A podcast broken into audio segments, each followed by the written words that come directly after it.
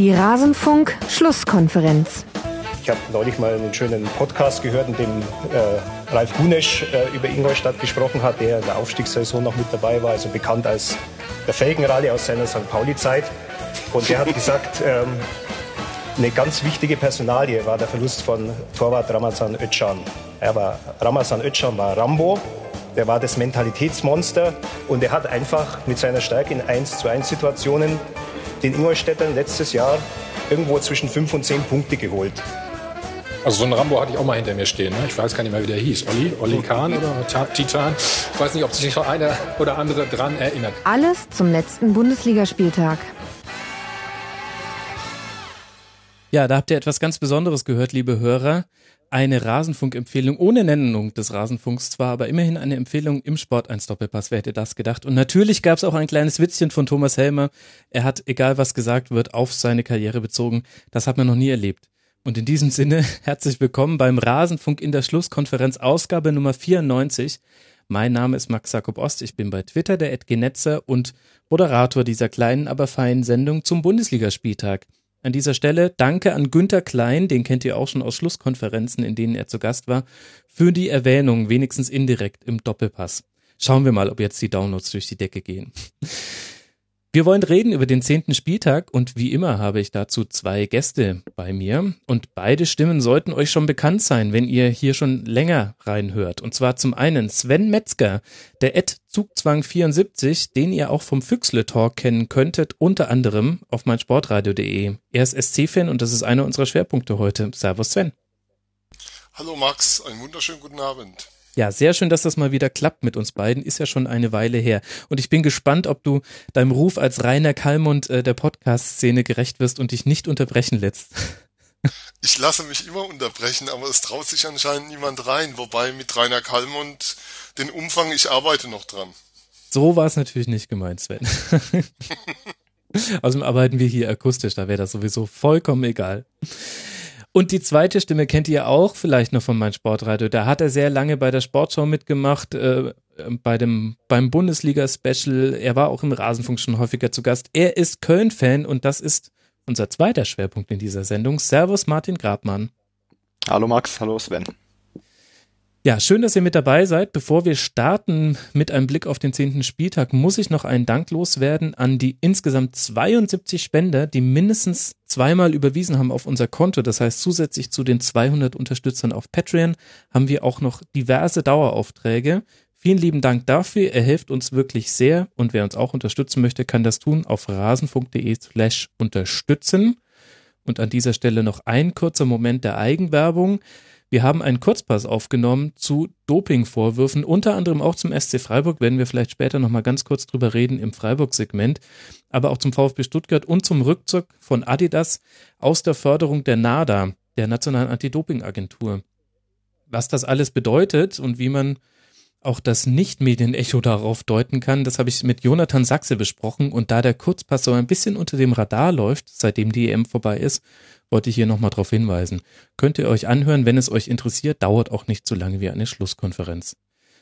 Und das soll es jetzt aber gewesen sein. Genug der Vorrede. Gehen wir rein in diesen zehnten Spieltag und das beherrschende Thema sind die Teams, die zu den Bayern aufgeschlossen haben. Und da ist ganz vorne mit dabei Raber Leipzig. Rasenballsport Leipzig jetzt punktgleich mit dem Rekordmeister, immer noch ungeschlagen, 20 zu 7 Tore.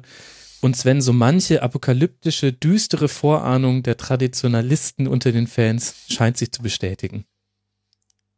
Ja, ich twitterte vorhin, der letzte deutsche Meister, der aus Österreich kam, war Rapid Wien. Das war in den 40ern. Insofern kommt da die nächste Mannschaft. Oh, du weißt aber, dass Vergleiche mit dieser Zeit ein bisschen schnell in den ja, falschen Hals geraten. Es ging jetzt rein um fußballerische Dinge. Ich bitte doch politisch davon, äh, mal dringend Abstand zu nehmen, das irgendwie in die Ecke rügen zu wollen. Ähm, wer meine Tweets liest, braucht auch, glaube ich, nur zwei oder drei, um zu sehen, dass mir sowas vollkommen fern liegt. Ähm, ansonsten fußballerisch kann ich zu Leipzig nicht sagen, weil ich von denen diese Saison wirklich gar nichts gesehen habe, außer die Zusammenfassung des Spiels in Darmstadt, weil mich die Mannschaft eigentlich wirklich null interessiert. Ich habe für mich auch so ein, so ein, wie soll ich sagen, so ein Tippspiel jedes Mal, wenn der Jens Huber in der Big Show vom Projekt RB Leipzig spricht, skippe ich ein Kapitel weiter. weil ich finde es einfach es ödet mich im höchsten Maße an, wie darüber geredet wird und danke, ähm, nicht mein Thema. Das ist faszinierend, weil wir eine so radikale Meinung hier in der Schlusskonferenz noch nicht vertreten hatten. Die Hörer, die schon seit Beginn der Saison dabei sind, wissen, können so ein bisschen erahnen, wie meine Meinung ist. Ich reduziere mich auf den Protest Raber zu sagen und fühle mich dabei auch ganz gut, trotz aller Diskussionen darum. Martin, wie stehst du so generell Leipzig gegenüber? Mit dir kann ich aber über das Spiel heute gegen Mainz sprechen über das Spiel können wir reden. Ich habe das Spiel auch gesehen tatsächlich. Ähm, nicht aufmerksam 90 Minuten lang, aber so wie man Sonntagsspiele eben verfolgt, wenn es nicht die eigene Mannschaft ist. ähm, also und, du hast auch äh, nebenher den, die Schlusskonferenz vorbereitet. So verfolge ich nämlich immer die Sonntagsspiele. Im, Im, Prinzip, genau. Und ähm, habe dann das Spiel gesehen. Äh, über Leipzig an sich ja, wir können über das Spiel reden, wir können auch über die Mannschaft reden. Ich habe diese Diskussion sehr angeregt verfolgt. Ich hatte das über Twitter mitbekommen, vor allen Dingen, ähm, dass du ja in dieser Sendung Raba Leipzig sagst und äh, muss sagen, es hat mir A ein Schmunzeln ins Gesicht gezaubert und B finde ich es ähm, sehr nachvollziehbar auch. Es ändert natürlich im Großen und Ganzen nichts, das werden wir alle drei nicht, ja. aber ähm, insgesamt ist das vielleicht ein Schritt gegen die eigentlich indizierte Werbewirkung, die diese Rasenballsportkonstrukt haben sollte. Äh, was man aber natürlich trotzdem sagen muss, ist, und damit so ein bisschen rüber zum Spiel von heute, ähm, was die Fußballer sich auf den Platz bringen, ist sehr, äh, sehr ansprechend, ganz losgelöst von allem, was dahinter steht. Auch diese Konzeptgeschichte und dass man dann sagen will, ja, junge Leute, das, natürlich sind das junge Leute, aber das sind junge Leute, die haben viele Millionen Euro gekostet.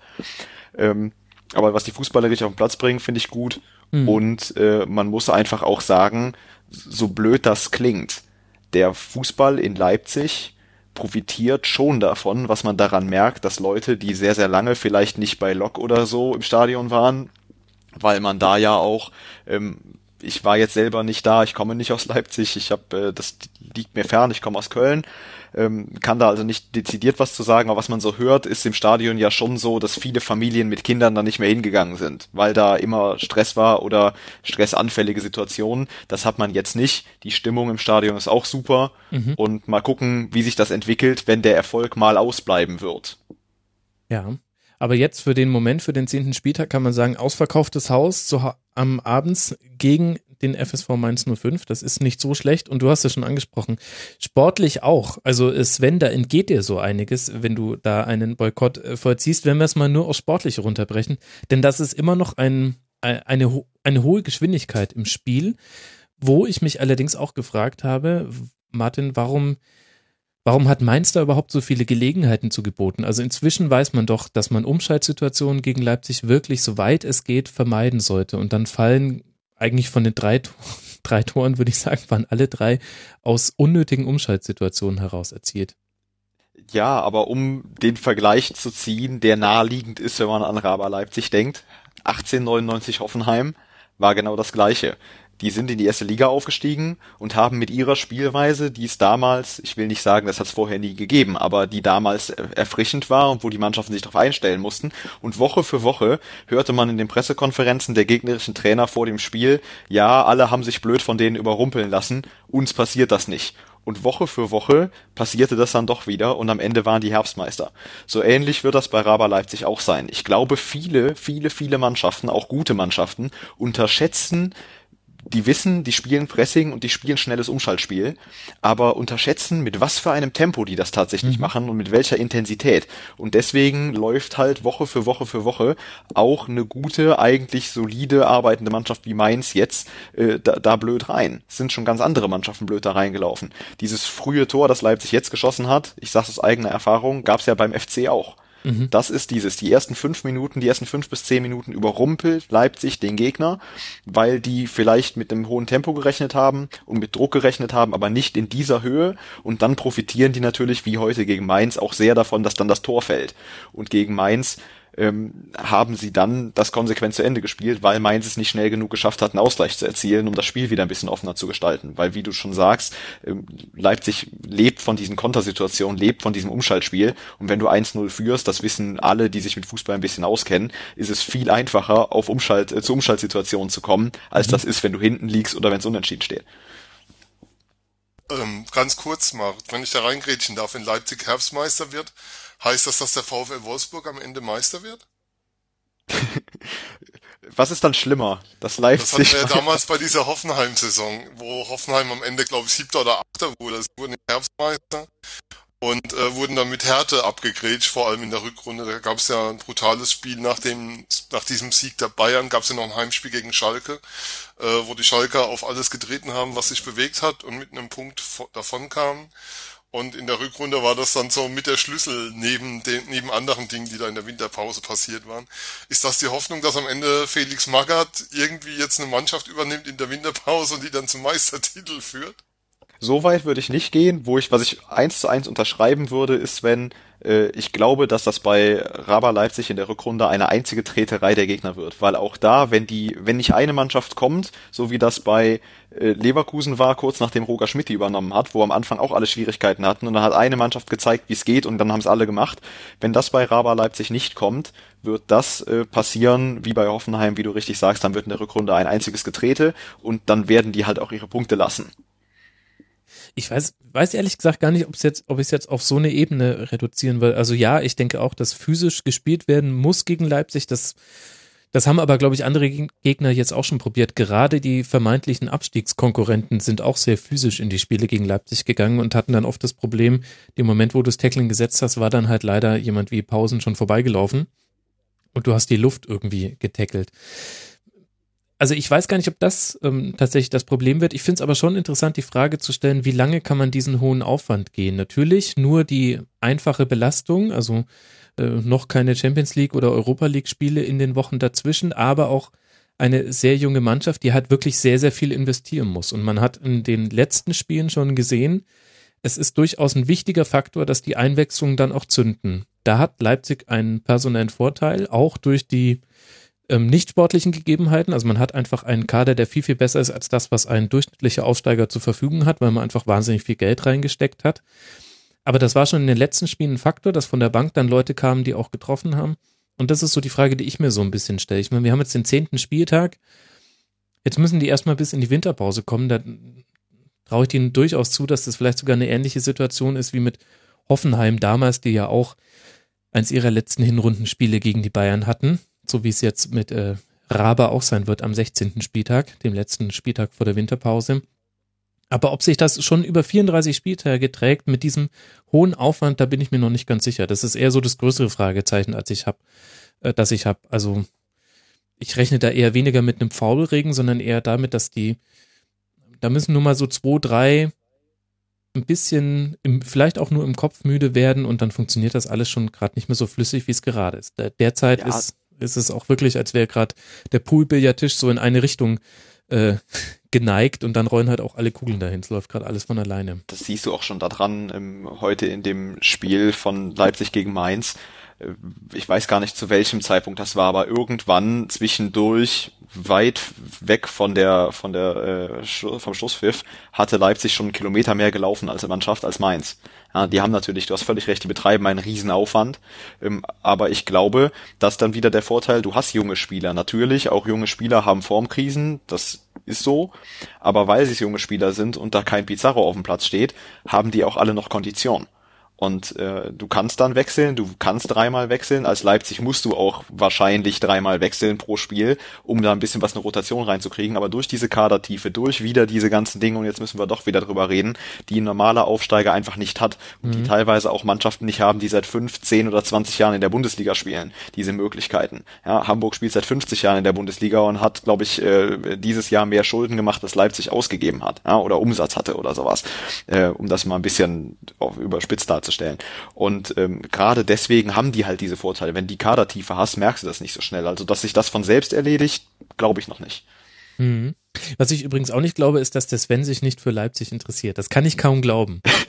Also das ist der punktgleiche Tabellenzweite aktuell, nur die Tordifferenz und ähm, gegen Mainz, gegen Mainz gab es genügend Chancen, dass man vielleicht sogar das hätte noch an diesem Spieltag regeln können. Nur die Tordifferenz unterscheidet Leipzig noch äh, von Bayern München. Das kann dich nicht kalt lassen, Sven, das ist eine Lüge.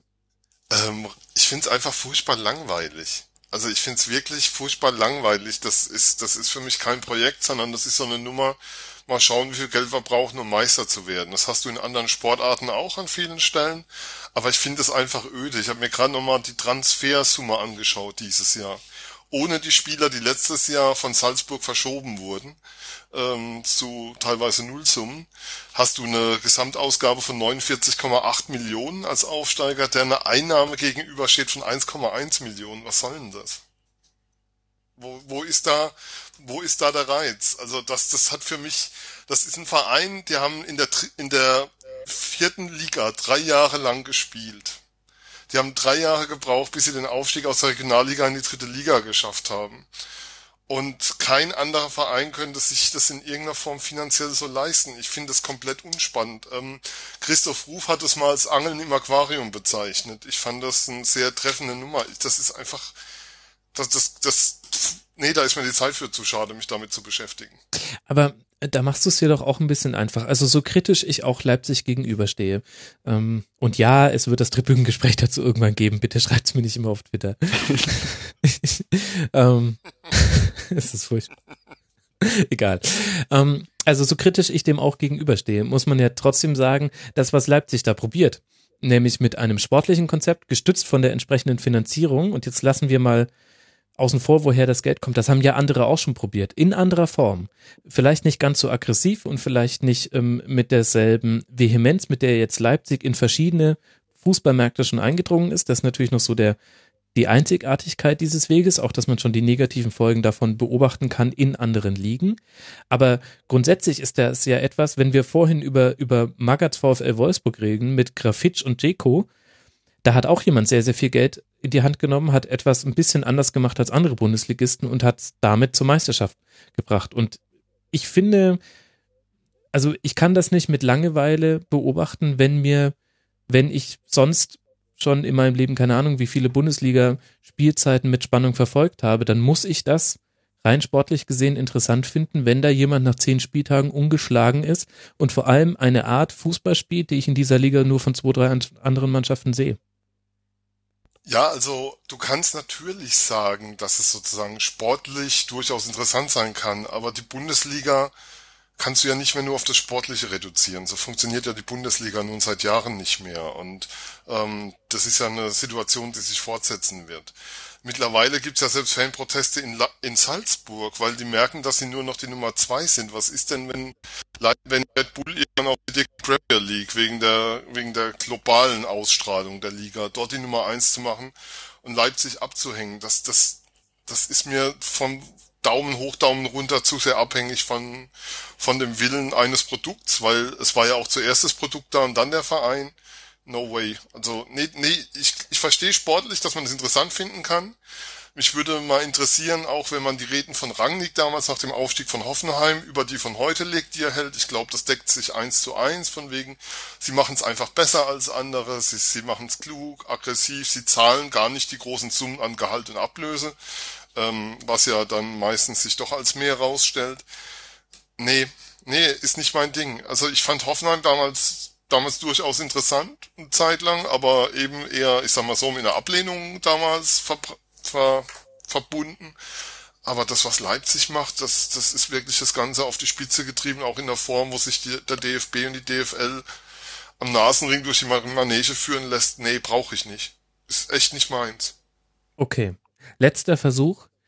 Ja. Ralf Hasenhüttel, äh, Ralf Hasenhüttel, einer der interessantesten äh, Trainer in der Liga. Denn dieser Erfolg, den Leipzig hat, der hängt nicht ja. nur mit Geld zusammen, der hängt auch nicht nur mit Rangnick zusammen und nicht nur mit, mit den Spielern, die da spielen, sondern wenn ich mir vor allem die sieben Gegentore angucke, das ist für mich die viel, viel spannendere Zahl als die 20 geschossenen Tore. Dann werden die auf eine Art und Weise, werden diese Gegentore klein gehalten, die ich von Ingolstadt wiedererkenne. Das heißt, ähm, das ist auch Hasenhüttel-Fußball und das finde ich sensationell, dass der das geschafft hat. Natürlich unter hervorragenden Begleitumständen, aber trotzdem, setz mich da auf die Trainerbank, ich schaff's nicht. Ich muss sagen, Greif Hasenhüttel, wahnsinnig gute, gute Einstellung dieser Mannschaft und zwar in jedem Spiel. Es ist Hasenhüttel-Fußball und der darf jetzt mal ein bisschen internationale Erfahrung dann sammeln, wahrscheinlich im nächsten Jahr und dann bin ich mal sehr gespannt, wo es den noch hinführt. Also zu Hasenhüttel, da kriegst du mich jederzeit. Der hat eine wirklich beeindruckende Bilanz hingelegt. Ähm, wenn du dir anschaust, schon in Unterhaching war das sehr, sehr gut. Dann beim VfR Aalen.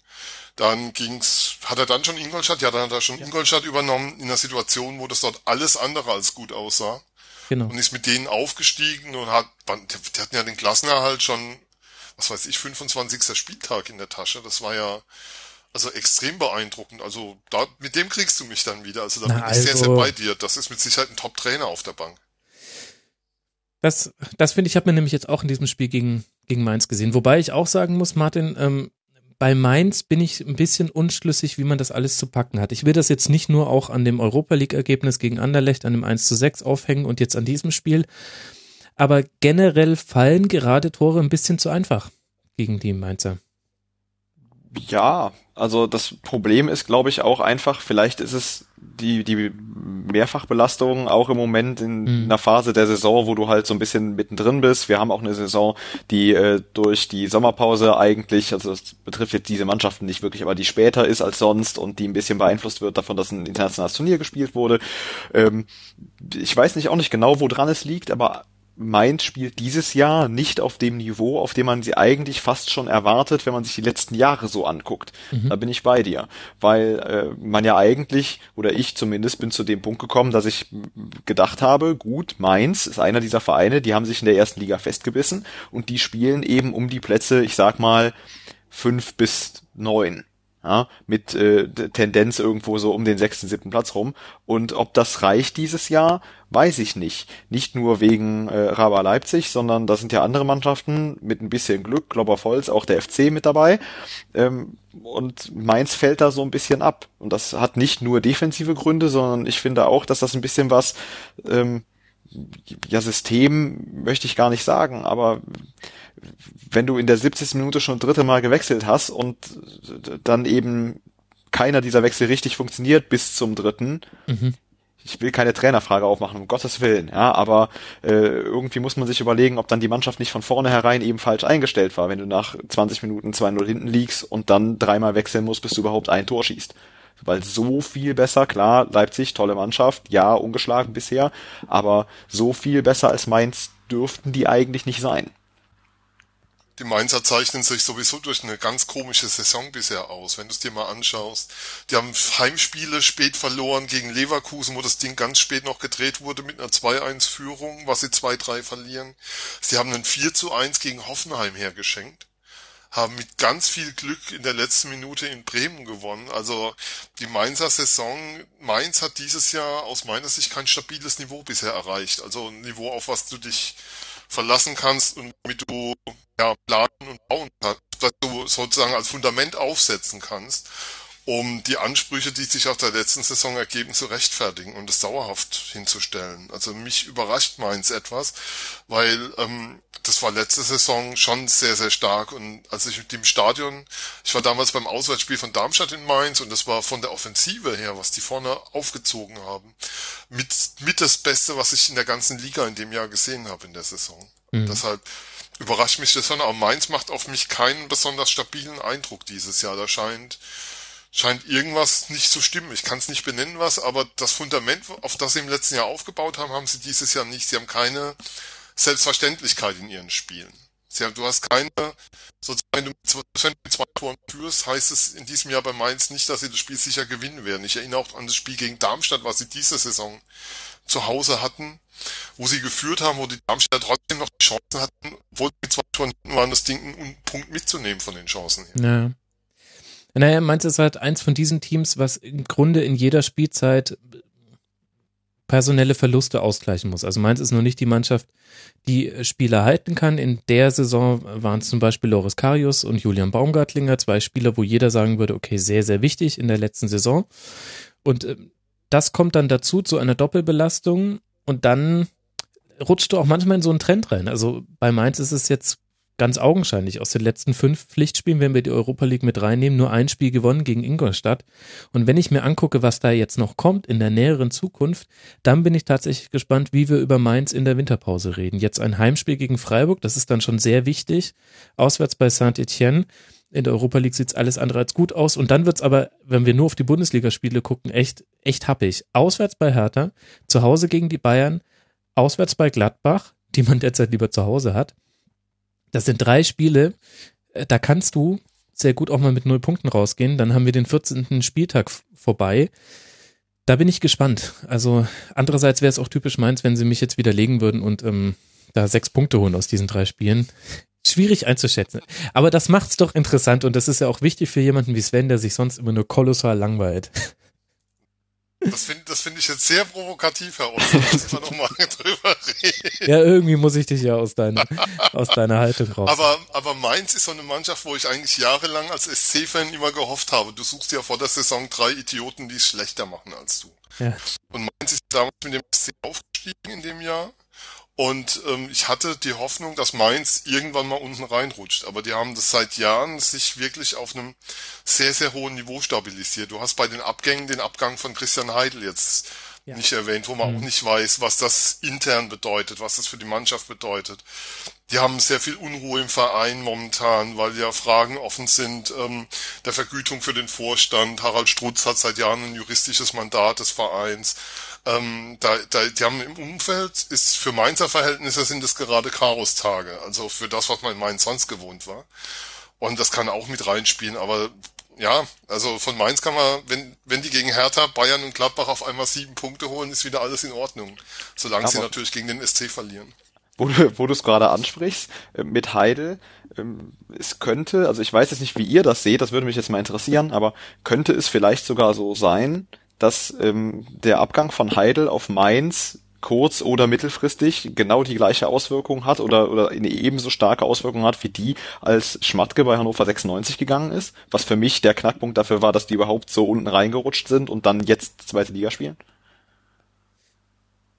Ja, kann, Puh. kann so kommen, aber wir täten jetzt Roven Schröder sehr unrecht, wenn wir ihn nach zehn Spieltagen in seiner ersten Saison als Sportdirektor beurteilen. Ich denke tatsächlich, also es, es kann schon sein, denn die hohe, das hohe Risiko, was Mainz immer hat, ist das, dass man eben immer durch gute Transfers Abgänge ausgleichen muss. Und das ist Christian Heidel überdurchschnittlich gut gelungen über die vergangenen Jahre, in denen er da tätig war. Und das ist ein Grundpfeiler für für den Mainzer Erfolg, verbunden damit, dass man immer exzellente Trainer hatte. Also das muss man sich ja auch mal überlegen, wer da alles trainiert hat. Jetzt ist Martin Schmidt bestimmt kein Blinder. Allerdings finde ich, da sieht man manchmal auch, ja, tue ich mich jetzt schwer, das in Worte zu fassen. Aber zum Beispiel heute gegen Leipzig, da hat mir auch von außen die taktische Hilfe an die Spieler gefehlt, wie sie das hinbekommen. Also wenn ich mir angucke, dass Serda nach einer halben Stunde ausgewechselt werden muss, bis dahin hat er zwei Pässe gespielt, dann dann hat Leipzig zwar etwas sehr, sehr gut gemacht, aber gleichzeitig hat es auch äh, Schmidt nicht geschafft, von außen den Spielern zu sagen, wie sie sich aus diesem, aus äh, diesem, was Leipzig sehr, sehr gut gemacht hat, irgendwie befreien können oder das besser machen können. Ja, das ist, was ich, was ich vorhin meinte. Das ist der, der erste Wechsel, der im Prinzip, nachdem du was gemerkt hast, ist der dritte. Ja, und wenn der Trainer dreimal ins Spiel eingreift und äh, danach er, erst was merkt, hat er eben bei den ersten zwei Mal zumindest nicht alles richtig gemacht oder die komplett Mhm. richtige Entscheidung getroffen. Und äh, es ist schwierig, weil Leipzig eben auch eine gute Mannschaft ist, die ein gutes Spiel gemacht hat. Aber Mainz muss die nächsten Wochen gucken, dass sie die Kurve kriegen. So, das war jetzt aber ein, ein langes Einstiegssegment. Ich bin mal gespannt, wie lange wir dann über eure Vereine reden. ähm, ob, wir noch, ob wir noch am Sonntag ähm, veröffentlichen oder erst am Montag.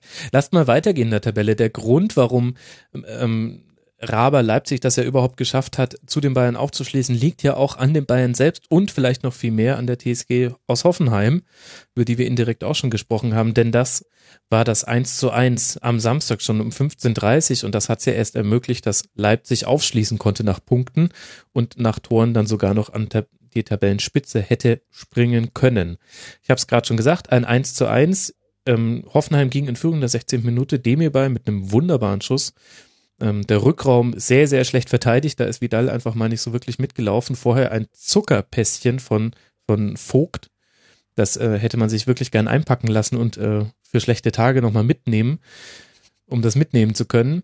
Und dann in der 34. Zuber mit einem Eigentor nach Spieleröffnung über Alonso, Robben und dann raus auf Costa und dann hatte er nicht mehr so arg viele Möglichkeiten, ein bisschen unglücklich gelaufen. Am Ende steht ein Versucht. 1 zu 1. Es gab noch Chancen für die Bayern, vor allem in der Schlussphase, zwei Außenpfostenschüsse. Trotzdem hat Hoffenheim vor allem in der ersten Halbzeit sehr, sehr viel richtig gemacht. Was macht denn derzeit die TSG so stark in deinen Augen, Sven?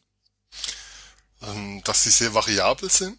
Also sie haben ein hohes Maß Variabilität in ihrem Kader, also in ihrem Spiel, können während dem Spiel auf verschiedene Systeme umstellen, mhm. haben in einigen Spielen auch das Spielglück, was man dann auch braucht, also um oben zu stehen. Ich werf gern was ins, ins die Spardose hinein an der Stelle, aber das ist wirklich so. Ähm, haben eine große, haben Spieler drin, die eine großartige Entwicklung genommen haben. Also ein Kader Rabeck war am Anfang, dachte man so, na ja, mal sehen und mittlerweile überragender Spieler auf der Außenbahn. Ich glaube, über Niklas Süle braucht man nicht mehr reden. Ist der nominiert von Löw oder hat er ihn wieder ignoriert? Hm, diesmal glaube ich, ich nicht, nein. Ich weiß es gerade nicht. Dann ähm, dem hierbei vom HSV gekommen. Hallo Hamburg. Der hat mal in Kaiserslautern gespielt und in Düsseldorf noch letztes Jahr. Manche erinnern sich noch dran. Ähm, zu einem, zu einem überdurchschnittlich guten Bundesligaspieler entwickelt. Also Nagelsmann macht da sehr, sehr viel richtig. Und das, das Sandro Wagner hätte ich auch nicht gedacht, dass das funktioniert. Also passt einfach sehr, sehr viel zusammen. Und ein ganz entscheidender Faktor ist, die Mannschaft ist mutig. Also mhm. Oh, zu mutig offenbar für den Sven, der eben aus der Leitung gefallen ist. Äh, das werde ich mal beheben. Aber dich habe ich ja noch mit dabei, Martin. Ähm, ja, sehr mutig. Ich, ähm, ich denke, da äh, spielt Sven unter anderem darauf an, wie früh die Bayern angelaufen wurden. Das fand ich auch interessant. Ja, und auch eine Sache, die die, glaube ich, gar nicht mehr gewohnt sind. Also äh, mhm. die Bayern sind ja eigentlich gewohnt, dass die auf den Platz gehen und während die noch da stehen und äh, die Fotos machen und der Schiedsrichter in der Mitte steht mit dem Ball, steht der Gegner schon mit elf Mann im Tor ja, äh, und hofft, dass die bösen Bayern nicht kommen. Und das war hier gar nicht so. Hoffenheim hat das toll gespielt, Hoffenheim ist völlig verdient in Führung gegangen, hat die Bayern da am Anfang äh, ein bisschen überrumpelt, ein bisschen blöd aussehen lassen auch. Ähm, danach sind die Bayern gut ins Spiel gekommen und man muss zu dem Eigentor ja auch sagen, äh, wenn der Ball nicht reingegrätscht wird, äh, Zuber versucht's, er versucht irgendwie hinter den Ball zu kommen und kriegt den nicht mehr ganz rausgeschaufelt. Er wollte den neben das Tor ziehen. Äh, wenn er da nicht dran geht, steht Lewandowski direkt hinter ihm. Ja, und dann ist der Ball drin und dann steht's auch da 1-1. Äh, und man darf jetzt bei Bayern nicht hingehen und sagen, oh Gott, hier brennt der Baum. Ähm, Müller, der im Moment einfach diese Form nicht hat. Das ist mhm. ganz traurig, aber wenn der nicht in dieser Grottenform ist, die der im Moment hat, sondern in einer halbwegs normalen, macht er das Tor und dann steht es 2-1 das Spiel gewonnen. Nur Hoffenheim hat gesagt, wir fahren hier hin, wir haben eine Chance, Punkte mitzunehmen und die wollen wir nutzen und hat das gut gemacht. Und Sven hat es schon angedeutet, äh, die haben einen Trainer, der, und wo wir vorhin bei Mainz auch schon über einen Trainer gesprochen haben, müssen wir hier mal positiv über einen Trainer sprechen, der mhm. mit äh, Julian Nagelsmann wirklich ein Konzept hat, eine Idee hat und äh, der diese Idee, seit er Trainer ist, was ja früher war, als er eigentlich äh, sollte, sehr, sehr gut umsetzt. Also was Nagelsmann in Hoffenheim macht, finde ich toll. Mhm. Und äh, das spiegelt sich dann darin nieder, dass man gegen Bayern auch völlig verdient 1 zu 1 spielt. Und man kann, die Hoffenheimer haben ja am Ende auch noch eine Chance gehabt, vielleicht mhm. dieses Spiel sogar gewinnen. Mit ein bisschen mehr Glück. Und das finde ich auch wirklich interessant, dass ähm, dass man immer merkt, wenn die Bayern effektiv im Spielaufbau gestört werden. Also es gab durchaus auch schon andere, die es versucht haben in dieser Saison, also unter anderem Augsburg zum Beispiel am letzten Spieltag hat auch, wenn die Bayern in der eigenen Hälfte waren, wurden die Bayern auch angelaufen, aber das war wenig effektiv. Und diesmal hat man sich vor allem auf Alonso konzentriert, den der war komplett aus dem Spiel herausgenommen und wurde gleichzeitig aber auch als Schwachstelle ähm, identifiziert in der Rückwärtsbewegung. Also Nagelsmann sprach nach dem Spiel davon, dass man versucht hat, die Räume neben Alonso zu bespielen und so ist unter anderem auch der Pass zum 1 zu 0 gespielt worden. Fand ich eine interessante Aussage. Aber wenn das eben ein Gegner gut macht, dann sieht man, das passiert in Bayern nicht so oft. Das passiert ihnen im Jahr, ja, pro Hinserie wahrscheinlich dreimal, irgendwie einmal in der Champions League und zweimal in der Bundesliga. Und dann ist das unangenehm für die. Und das finde ich wirklich interessant, dass das nur einige Mannschaften hinbekommen und dass es dann aber auch jedes Mal mit Ansage eigentlich so ist, dass die Bayern sich aus so etwas nicht lösen können und dass vor allem die ersten Halbzeiten von solchen Spielen äh, sind für die Bayern in der Offensive selten schön. Die, also die ja. brauchen dann auch richtig Zeit, sich dazu adjustieren. Aber nur so kriegst du sie ja auch. Wenn die Bayern in den mhm. ersten 20 Minuten ein Tor schießen, ob es jetzt das 1-0 ist oder das 1-1, dann hast du quasi das Spiel schon verloren, um es mal versuchen, so, so dramatisch wie möglich zu formulieren, weil dann kommen die in dieses Laufen rein. Wenn genau das eben nicht passiert und die ein bisschen länger brauchen, um vielleicht den Ausgleich zu schaffen, dann ähm, kriegst du die eben ganz anders in das Spiel rein. Dann haben die nicht noch eine Stunde oder 70 Minuten Zeit, um irgendwie den zweiten Treffer zu machen. Und äh, wenn die zu viel Zeit haben, wie man ja hier auch gesehen hat, sie hatten eine knappe Stunde nach dem äh, nach dem Ausgleichstreffer, um noch ein Tor zu machen, dann kriegen sie ja auch die Chancen, dass mhm. sie in diesem Spiel jetzt das Pech hatten, dass sie häufiger den Pfosten getroffen haben als das Tor. Das kommt eben auch bei Bayern vor, aber wie du schon sagst, vielleicht ein, zwei Mal in der Saison. Mhm. Interessant, Sven, finde ich, äh, die Genervtheit, die man bei den Bayern merkt. Also jetzt nicht nur bei einem vollkommen frustrierten Thomas Müller, das ist noch sehr, sehr einleuchtend, dass der gerade mit null Saisontoren in der Bundesliga nicht ganz zufrieden ist. Äh, das will jedem, glaube ich, noch schnell in den Kopf. Aber insgesamt hat man der kompletten Mannschaft angemerkt, das äh, geht denen richtig auf den Zeiger, dass die derzeit immer noch nicht so ganz ihre PS auf den Rasen bekommen. Das finde ich ein interessantes Zeichen bei ja immerhin sechs Punkten Vorsprung zum Beispiel auf Borussia Dortmund. Ja, die Aussagen sind ähm, nach dem Spiel so, dass du das Gefühl hast, die Mannschaft kann nicht zufrieden sein. Ähm, Lewandowski sprach davon, dass sie kein strukturiertes Spiel hinbekommen haben, mhm. dass ihnen komplett, ähm, dass sie immer noch keine Struktur in ihrem Spiel haben. Und du hast schon das Gefühl, die große Freiheit, die unter Ancelotti angekündigt wurde vor der Saison, ähm, gerade so, als wäre da überhaupt keine Vorgabe und jeder könnte Waldorf-like machen, was er mag. So ist es natürlich nicht, aber so wurde es ein Stück weit verkauft, um mal wieder diesen Gegensatz zu Pep Guardiola darzustellen. Ähm, das fruchtet noch nicht. Also man hat das Gefühl, dass, dass es einfach Zeit braucht. Und so ein Trainerwechsel, gerade von einem Trainer, der nun wirklich sehr genau von jedem Spieler Dinge verlangt und Vorgaben gemacht hat zu einem Trainer, der seinen Spielern schon mehr Freiraum gibt, ist einer, der einfach auch Zeit braucht. Und wenn die individuelle Qualität ähm, zwar für eine Überlegenheit reicht, aber nicht für, nicht für Tore reicht. Also dann, dann zeigt sich das auch daran, die Krise von Thomas Müller ist ja nicht erst in Anführungszeichen nur an der Torarmut dieses Jahr zu sehen, diese Saison zu sehen.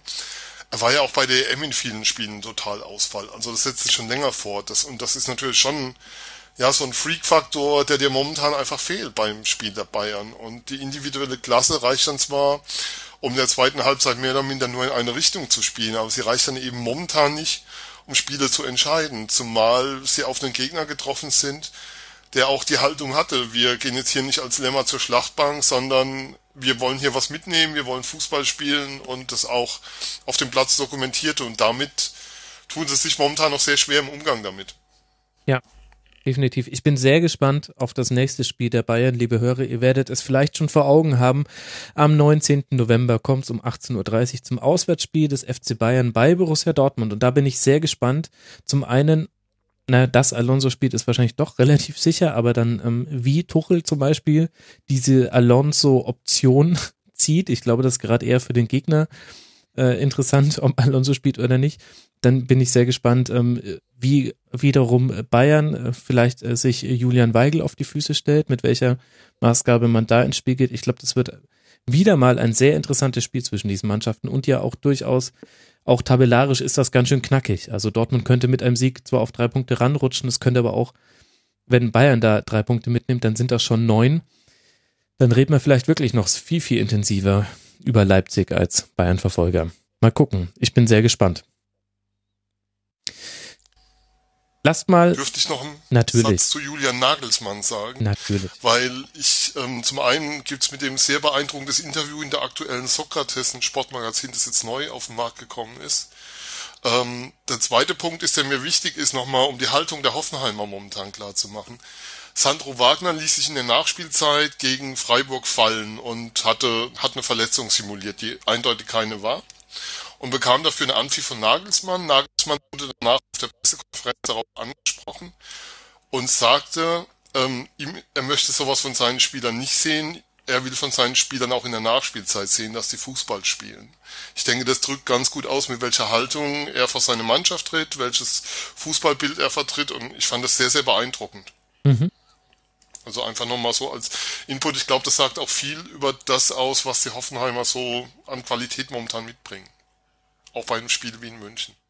Und gleichzeitig aber auch die Qualität, auch ehrlich zum Spielverlauf zu stehen. Er hat auch gesagt, naja, nach der zweiten Halbzeit wäre eigentlich ein Sieg verdient gewesen der Bayern und wenn die noch das 2-1 machen, dann rede ich noch viel, viel intensiver über das, was mir nicht gefallen hat. Das fand ich auch ähm, bemerkenswert äh, souverän für jemanden, der gerade eigentlich, die Überschriften waren ja schon geschrieben, ihn zu feiern.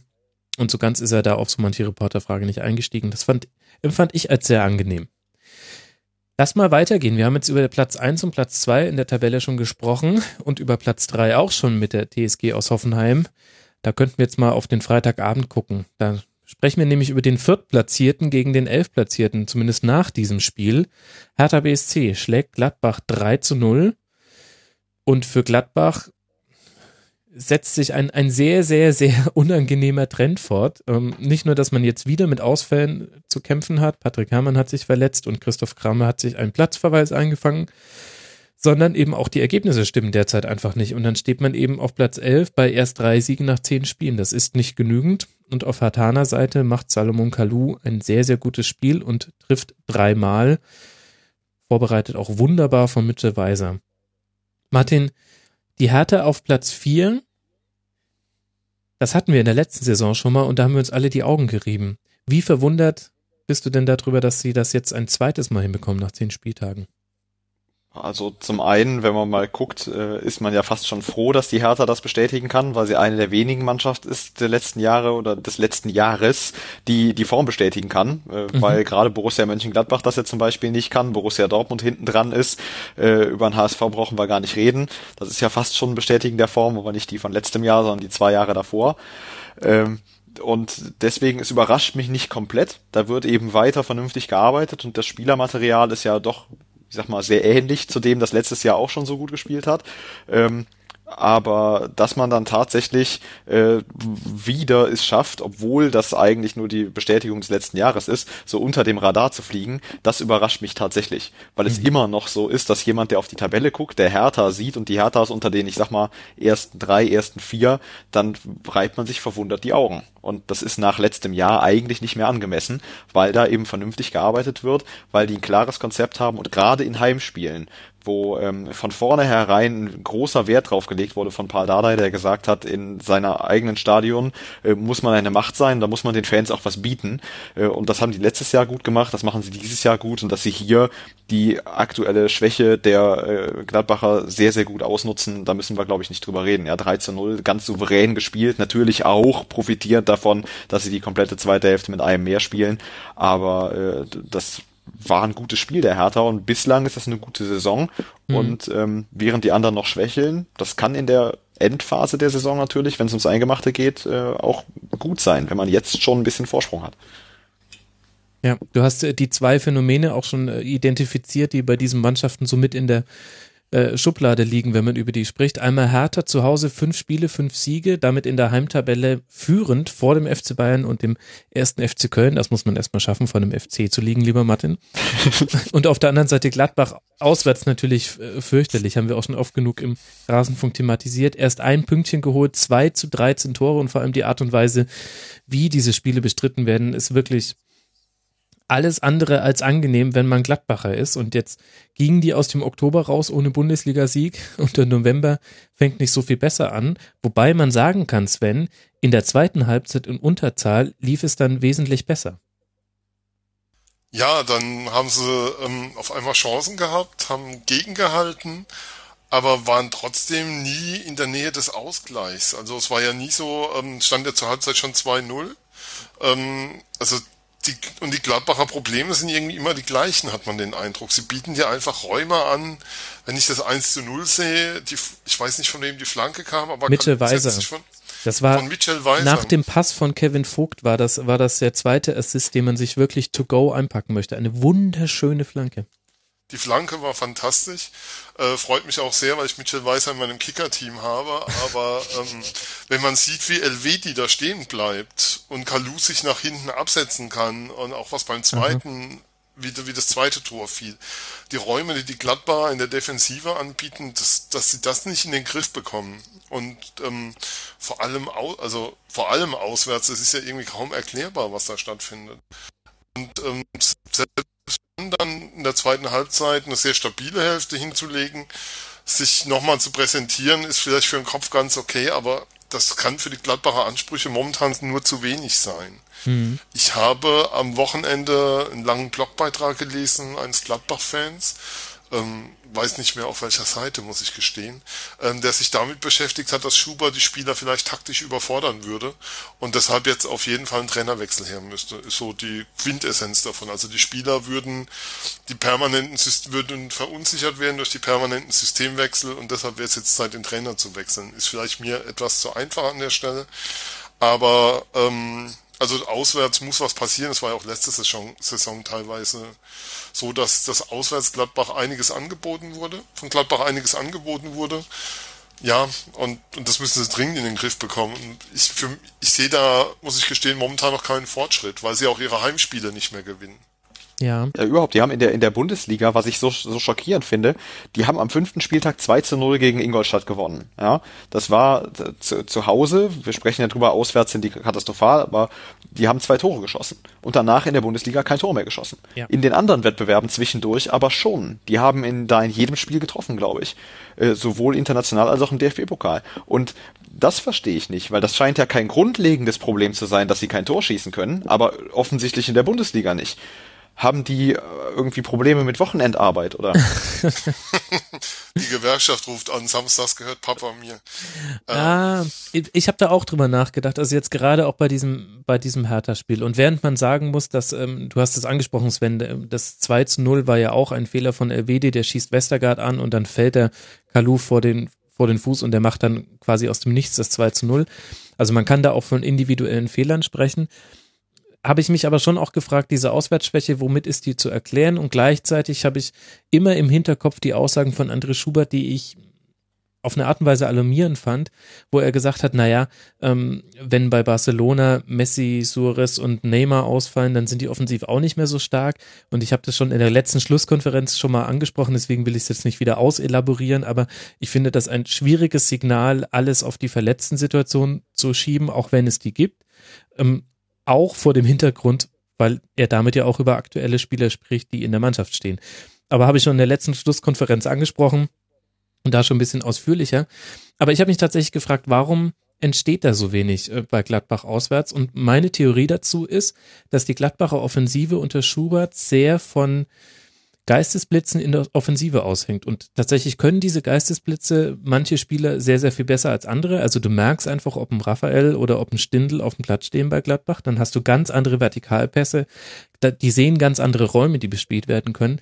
Und das fehlt komplett. Und, und was dann die Mannschaft, glaube ich, verunsichert, ist, dass die Spielauslösung einfach nicht funktioniert. Also das ist zu einfach zuzustellen für den Gegner. Es ist äh, die die Verteidiger, die Sechser werden oft schon zugestellt von den Gegnern, dann geht's immer raus auf Wendt oder auf Hermann und dann hast du den Ball schon an der Außenlinie. Das ist für den Gegner dann schon leichter zu verteidigen. Und da habe ich den Eindruck, ist gerade Gladbach mittellos. Das merkst du besonders in den Auswärtsspielen. Und wenn dir dann halt die Spieler fehlen, die die Geistesblitze haben, dann, dann gehst du halt auch wahnsinnig harmlos aus solchen Spielen raus sage ich wohl wissend, dass es jetzt in dem Spiel elf Torschüsse gab. Von Gladbach allerdings auch nur zwei aufs Tor in 90 Minuten. Aber ich habe hab so ein bisschen das Gefühl, das ist so das dahinterliegende Problem. Hinter vielen Verletzungen ist natürlich ein Faktor, dann kommt der Kopf dazu, die Doppelbelastung und individuelle Fehler. Aber das dahinterliegende Problem ist, dass die Mannschaft sich nicht sicher fühlt in dem, was sie gerade spielt. Und zwar, wenn sie den Ball hat. Wenn sie nicht den Ball haben, dann finde ich, sieht das noch strukturierter aus. Aber wenn, wenn die Gladbacher den Ball haben, dann ist es zu einfach für andere Mannschaften da, Unsicherheit zu stiften. Aber das wäre dann doch wieder ein Argument für Kritik an Schub, die sagt, mit seinen ständigen taktischen Wechseln überfordert er die Mannschaft an der Stelle, weil ihr die Sicherheit fehlt im Umgang, wenn sie den Ball hat, dann wäre da ja vielleicht doch was dran. Was mir eben extrem aufstößt, ist, dass man aus Gladbach immer wieder hört, dass die Mannschaft momentan auf dem Zahnfleisch geht, dass sie physisch ähm, große, große Probleme haben zurzeit und sich immer wieder von Spiel zu Spiel schleppen müssen. Das war ja auch so ein bisschen die Ausgangslage für ja für das Klagen von Max Eberl über die Spielansetzung an einem Freitag.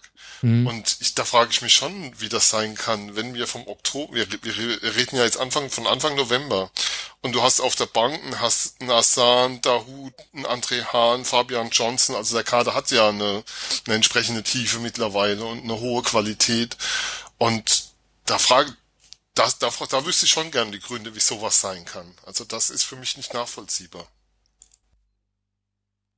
Ja, weiß ich nicht. Da, bei sowas tue ich mir schwer, wenn man nicht ähm, den Trainingsbetrieb mitverfolgt. Ich glaube, dass da auch gar nicht auf die physische Frische so interessant ist wie die, wie die mentale Frische. Aber du hast noch eine andere These gebracht, die ich tatsächlich auch gern mal an euch äh, weiterleiten würde. Nochmal, also ich spiele den Ball zurück, da muss der Martin jetzt äh, antworten, nachdem die These von dir kommt. Weil äh, das ja auch im Rasenfunk jetzt schon zwei, dreimal Thema war. Wir hatten in der Saisonvorschau noch den Fauxpas begangen, den Kader als nicht breit zu bezeichnen. Dann wurden wir da korrigiert und haben das dann auch in einem Gladbach-Schwerpunkt sehr früh in der Saison uns genauer angeguckt. Und eigentlich sind wir da zu dem Schluss gekommen, Gladbach steht in der Breite hervorragend da. Jetzt möchte ich allerdings nochmal die These in den Raum werfen. Hätte man das jetzt nicht genau im Oktober merken müssen, wenn viele Stützen ausfallen, dass der Kader breit ist? Ist er vielleicht tatsächlich nur auf dem Papier so breit? Ja, also wenn der Kader so breit wäre, zumindest qualitativ in so besetzt wäre, wie man ihn eben haben möchte und wie man ihn taktisch bespielen möchte, dann würde man ja jetzt nicht sagen können, ja, aber wir haben so viele Verletzte, sondern dann würde mhm. man sagen, hier der aus der zweiten und der dritten Reihe, der kann das genauso gut. Aber wie du vorhin auch schon gesagt hattest, Max, und Sven hatte das ja äh, aufgegriffen oder, oder vorher das gesagt, was da in diesem Blog stand mit dem Trainerwechsel, ähm, wenn das tatsächlich so ist, dass Gladbach davon lebt, dass da vorne mal einer einen Geistesblitz hat, dann liegt das ja offensichtlich nicht daran, dass der Trainer denen ein vernünftiges System beigebracht hat. Und das kann ja wohl nicht sein, dass du abhängig davon bist, dass drei Spielern was einfällt, was der Trainer dir in der ganzen Woche nicht beibringen kann. Und wenn die drei Spieler dann nicht da sind, fällt den anderen nichts ein. Dass allen Spielern das Gleiche einfällt, ist eigentlich die Aufgabe des Trainers. Und dass man dann eben nicht merkt, wenn jemand anders auf dem Platz mhm. steht.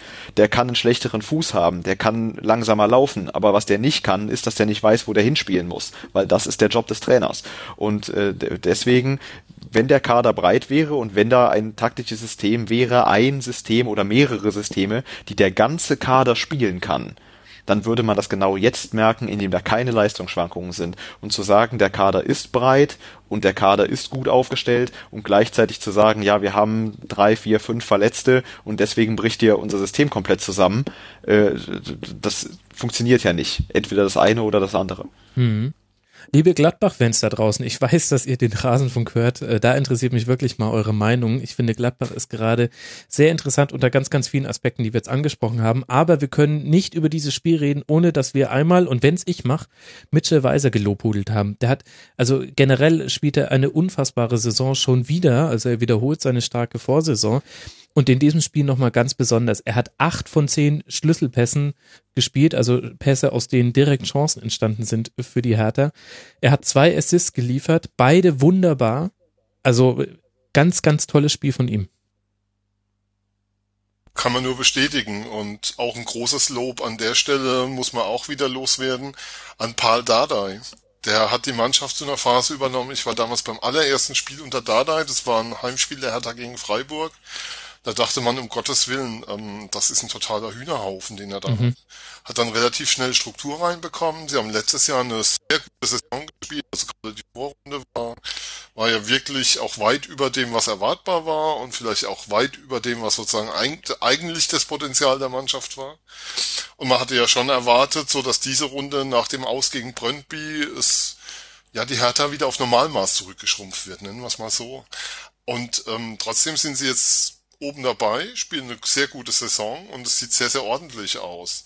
Insofern ähm, geht es schon in eine sehr, sehr gute Richtung momentan bei denen.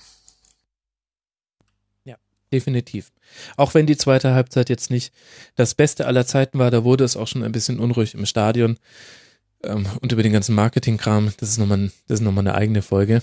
Aber ansonsten Hertha, Platz 4, 20 Punkte, 17 zu 10 Tore. Da kann man, glaube ich, zufrieden mit sein in der Hauptstadt. Und damit haben wir jetzt über Tabellenplatz 4 gesprochen und ich würde gern zu Tabellenplatz 5 kommen. Dort steht Borussia Dortmund.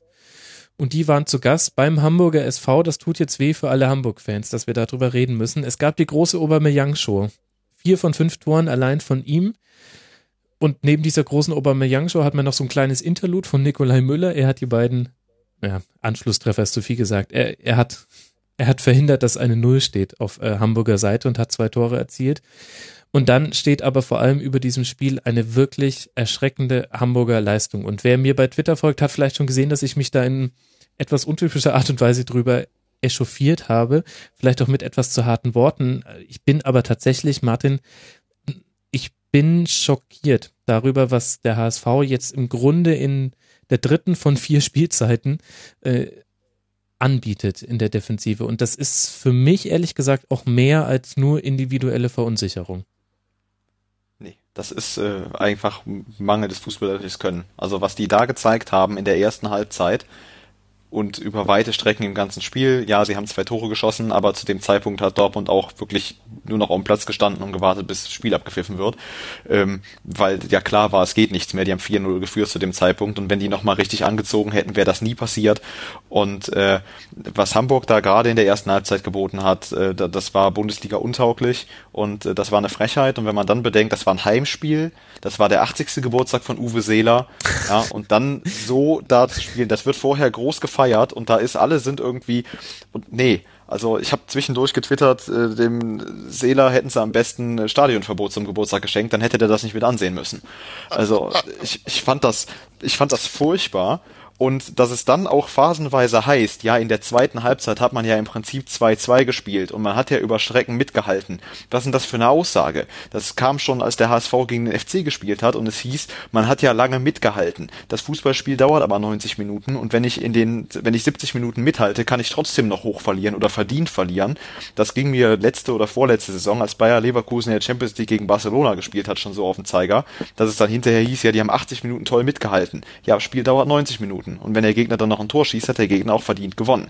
Also, dass in Hamburg nach wirklich drei von vier Spielzeiten, Max, du hast es gesagt, die einfach nur beschissen sind, wo die zweimal verdient hatten abzusteigen und es dann nicht, nicht abgestiegen sind und jetzt das nochmal unterbieten einfach mit einer absoluten Nichtleistung, dass immer noch schön gequatscht wird, dass diese blöde Uhr noch hängt. Ja, das ist nee, also das mögen mir. Ich habe viele, viele liebe, liebe Bekannte, die HSV-Fans sind, die ich sehr, sehr schätze. Aber Leute, dieses Jahr wirklich, wenn die dieses Jahr nicht absteigen, dann verliere ich meinen Glauben an alles. Okay, ich habe das vielleicht auch, ich dachte ja, ihr fangt jetzt äh, meine Emotionen ein bisschen ein, aber ich habe es dafür, glaube ich, auch falsch anmoderiert jetzt. ähm, ähm, also ich lass mal nicht das Thema aufmachen, ob das unverdient oder verdient war, ob der HSV äh, nicht schon früher hätte absteigen können. Letztlich muss man sagen, wenn es andere Mannschaften nicht hinbekommen, dann ist das schon okay, wenn man in der Liga bleibt, auch egal wie eine Relegation läuft. Aber äh, tatsächlich, äh, was mich jetzt an, an diesem Spiel so verwundert hat, war tatsächlich, dass, ja, wie soll ich das in Worte fassen? Also das, was du genannt hast, es war sogar der, der Geburtstag von Uwe Seeler. Ich hätte es jetzt nicht auf den Geburtstag von Uwe Seeler ähm, äh, bezogen, aber ich hätte es tatsächlich auf diesen Heimspielfaktor bezogen. Ich habe von Hamburg in keiner Phase des Spiels eine, eine Haltung zu diesem Spiel gesehen, außer, oh Gott, hoffentlich ist es bald vorbei. Und das finde ich schwierig. Und klar, ähm, ich habe auch viele Hamburger Freunde, die ich sehr schätze. Unter anderem ja den, äh, den lieben Sascha Rebeger vom wunderbaren HSV-Podcast, den ich wirklich sehr, sehr empfehlen kann. Aber ich finde es schwierig, dass, dass diese Mannschaft keine Haltung hat. Und, und das ist jetzt in diesem Spiel nochmal besonders augenscheinlich geworden. Und dass da auch dann, dass es dann maximal doof läuft, wenn man schon in der vierten Minute 0 zu 1 gegen Borussia Dortmund zurückliegt, geschenkt.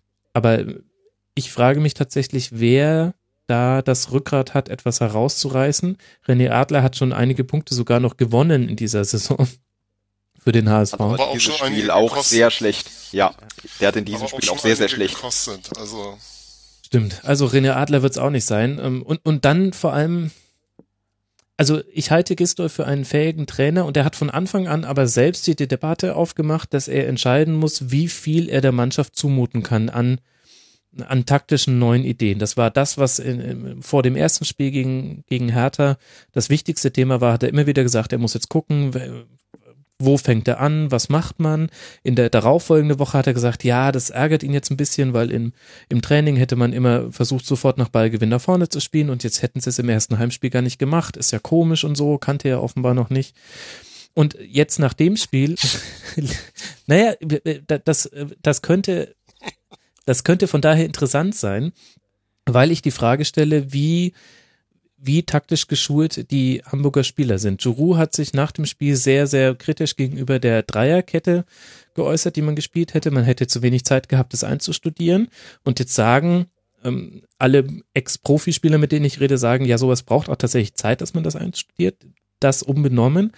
Aber dann ist das ja tatsächlich ein valider Punkt, dass man die Frage stellt, okay, nehmen wir einfach mal an, ähm, der Hamburger Kader ist kein Kader, wo du sagen kannst, okay, Systemumstellung, wir spielen jetzt mal ein anderes System und dann läuft das vielleicht noch so, wie es in Hoffenheim für Gisdol lief, dass die sagen, okay, alles klar, Trainer, easy. Und dann, dann geht das mit so ein bisschen Knirschen, aber recht schnell. Das ist, glaube ich, in Hamburg nicht der Fall. Das hat man unter anderem in diesem Spiel gesehen. Und dann ist tatsächlich auch die Frage, egal was man, ich schätze eigentlich die Arbeit von Markus Gistol als ganz gut ein, so meiner persönlichen Meinung nach, stelle ich mir dann die Frage, ja, ist er dann der Richtige dafür? Wenn er es ja offensichtlich doch nicht geschafft hat, sich so zu reduzieren, dass das mit den Spielern, die er da hat, dann tatsächlich auch zu was führt. Und ich hasse es, dass ich jetzt hier eine Trainerdiskussion aufmache. Ich mag sowas nicht. Aber also da passt doch irgendwie nichts. Gucken wir uns die Spiele an seit Gistol und gucken wir uns die Spiele unter Labadia an. Das ist ja einfach alles nur so, dass man sofort ausschalten möchte. Ähm, ich grätsch da mal rein. Ich habe den HSV in Freiburg gesehen und war, das war ein Spiel. Nach einem Fehler von Höfler läuft Bobby Wutzer in der 30. allein auf äh, Schwolo zu, setzt den Ball an den Pfosten und der Ball springt raus. Wenn der Ball rein, das war das vorletzte Spiel von Labadia, englische Woche, danach kam das Spiel gegen Bayern. Mhm.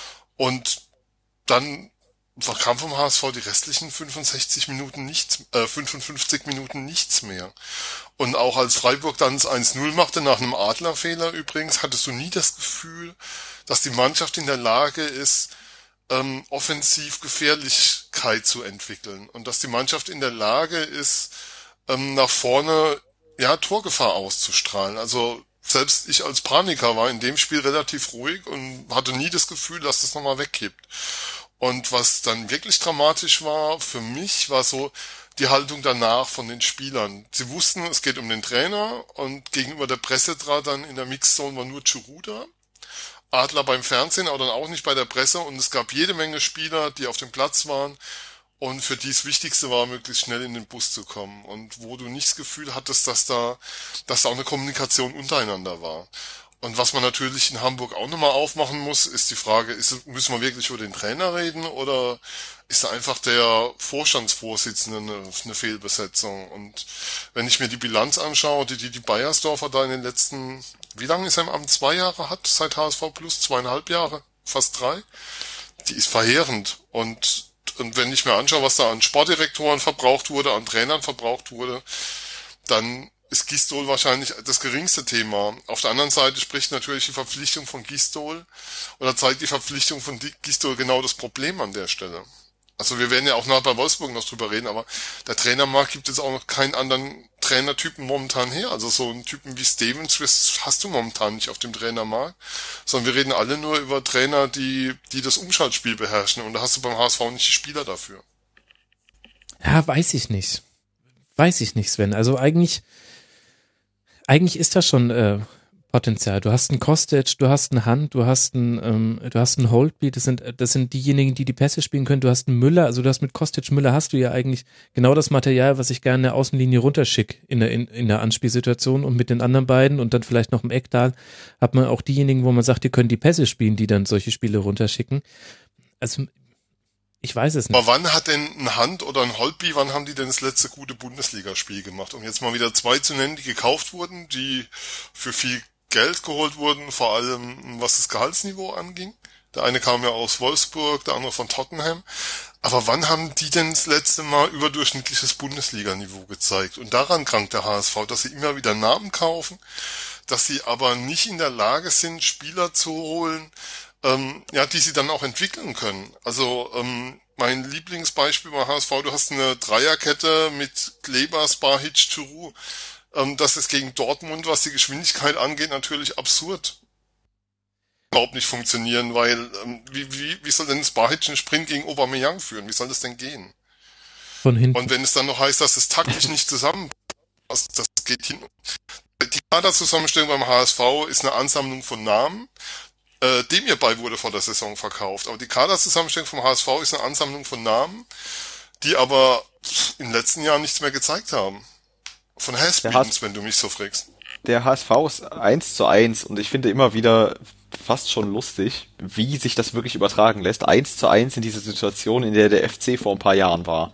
Du schmeißt einen Trainer nach dem anderen raus, du kaufst lauter Spieler, die dann hochgejubelt werden, weil das ein Name ist, der hat irgendwann vor drei Jahren mal irgendwo in Usbekistan ein Turnier gewonnen und äh, aber der Name ist toll, ja, dass der diese Leistung schon nicht mehr bringt und überhaupt interessiert keinen. Du hast einen Geldgeber, der großen Einfluss innerhalb des Vereins hast. Du hast eine Führungsspitze, die sich für unantastbar hält. Du hast Sportdirektoren, die teilweise auch getauscht werden und äh, wo aber der eine schlimmer ist als der andere. Ähm, und der HSV braucht das gleiche, was der FC damals auch brauchte. Und ich hatte das Gefühl oder ich hatte die Hoffnung für den HSV, dass die das schaffen ohne diese ganze Aufzugsgeschichte. Aber vielleicht nicht. Ja, die Saison ist ja noch nicht vorbei, vielleicht kommen sie ja noch drauf, aber da musst du wirklich von ganz oben bis ganz unten alle rauswerfen und dann brauchst du ganz neue Leute, die mit einem ganz neuen, klaren Konzept und Ruhe dahin gehen und nicht Leute, die sich hinstellen und sagen, ja, aber wir sind der Liga-Dino und wir sind äh, ein großer Verein. Der HSV ist kein großer Verein mehr. Der HSV ist eine Mannschaft, die seit vier Jahren gegen den Abstieg spielt und die letztes Jahr vier Plätze besser gestanden hat, als alle vermutet haben oder fünf. Aber eine gute Saison äh, rettet dich ja nicht aus dieser, aus dieser Situation raus, aus dieser Krise, in der der HSV seit Jahren steckt. Und äh, wie Sven schon gesagt hat, Bayersdorfer, der eigentlich derjenige war, der geholt wurde, um diesen Umbruch zu vollziehen, ähm, hat den wegen Kühne, trotz Kühne, mit Kühne, keine Ahnung, äh, nicht vollzogen, hatte jetzt Zeit genug und dann muss da halt der nächste hin. Und vor allen Dingen muss man, und ich weiß, das fällt dem HSV schwer und das ist vielleicht von außen noch einfacher gesagt als getan, aber der FC hat es mit Herrn Wernzer auch geschafft. Du musst von diesem externen Geldgeber wegkommen. Und du musst deine Fans mitnehmen, mit ins Boot, dass die sagen, wir wollen den externen Geldgeber nicht und wir wollen vor allen Dingen ein Konzept haben und nicht lauter Namen, die man uns verkauft, die irgendwann mal gut Fußball gespielt haben. Juru war bei Arsenal schon eine Pfeife. Martin Standing Ovations von Dankeschön. Wir sind uns in weiten äh, Teilen einig und da müssen wir auch nicht redundant werden. Da sind ganz, ganz viele Probleme offen. Das wurde auch im Rasenfunk schon häufiger besprochen. Es ist eine schwierige Situation tabellarisch alleine. Jetzt immerhin vier geschossene Tore, aber zwei aus diesem Spiel vorher zwei. Zwei Tore geschossen nach zehn Spielen. Man kann sagen, unter diesen Umständen nur fünf Punkte Rückstand auf Werder Bremen und sechs Punkte Rückstand auf den SV Darmstadt. Ich glaube, das wäre so der Strohhalm, an den ich mich als HSV-Fan klammern würde. Und ich würde hoffen, dass sich einfach wieder zwei Mannschaften finden, Minimum, die sich irgendwie dann aus irgendwelchen Gründen noch unglücklicher anstellen aber es sieht nicht gut aus. Und um ganz kurz noch den Blick auf die Dortmunder zu lenken, über die wir ja in dieses Segment eingestiegen sind, die stehen jetzt auf Platz 5, die wirken wieder ein bisschen back on track, wurde aber allerdings auch höchste Zeiten. Ich habe so ein bisschen den Eindruck, äh, Borussia Dortmund ist so ein bisschen wie, keine Ahnung, ein Bauleiter, bei dem der Fliesenleger hat den Bad äh, Pfusch gebaut und ähm, die Veranda ist äh, schief angelegt worden und dann hast du noch Staunässe in einem der Schlafzimmer und jetzt nach und nach gehst du durch Zimmer durch Zimmer und machst jede Baustelle zu und dann kriegst du so langsam wieder deinen ganzen Bau in die Spur. So ein bisschen den Eindruck hatte ich bei Borussia Dortmund. Andererseits weiß ich jetzt auch nicht, ob dieses Spiel gegen den HSV jetzt so der Riesenmaßstab war, Martin. Ja, also äh, zumindest mal ähm, A, der Gegner vielleicht eben nicht dieser Qualität, wir haben jetzt über den HSV ausführlich gesprochen und dann natürlich, äh, dass Aubameyang absolut einen Sahnetag hatte. Also vier Tore schießt du eben nicht ständig in einem Spiel und äh, das gerade nach dem, was unter der Woche passiert ist mit dieser Suspendierung und alle machen großes Geheimnis drauf und am nächsten Morgen steht es in der Bildzeitung. Ähm, Dortmund ist auf dem Weg nach oben, muss aber natürlich, das hattest du vorhin schon angesprochen, äh, gucken, dass sie eben gegen Bayern jetzt nicht den Anschluss verlieren. Das sind immer noch sechs Punkte und der Anspruch, den Dortmund an sich selber hat, ist ja, um die Meisterschaft mitzuspielen. Hm. Naja, schauen wir mal. Es war jetzt auf jeden Fall äh, ein, ein, ein Wochenende der schönen Geschichte. Wir haben schon über die drei Treffer von Salomon Kalou gesprochen. Da spielen auch noch äh, so ein privater Hintergrund mit Todesfällen in der engsten Familie ähm, spielen da noch mit rein. Jetzt haben wir Aubameyang, der trifft viermal, nachdem er suspendiert war, weil er nach Mailand geflogen ist. Ich wünschte, das würde mir auch mal passieren. Also würde ich auch eine Suspendierung für in Kauf nehmen, wenn ich dafür, naja. Ähm, schöne Geschichten, die dieser Spieltag geschrieben hat, außer man ist eben HSV-Fan. Das haben wir schon besprochen.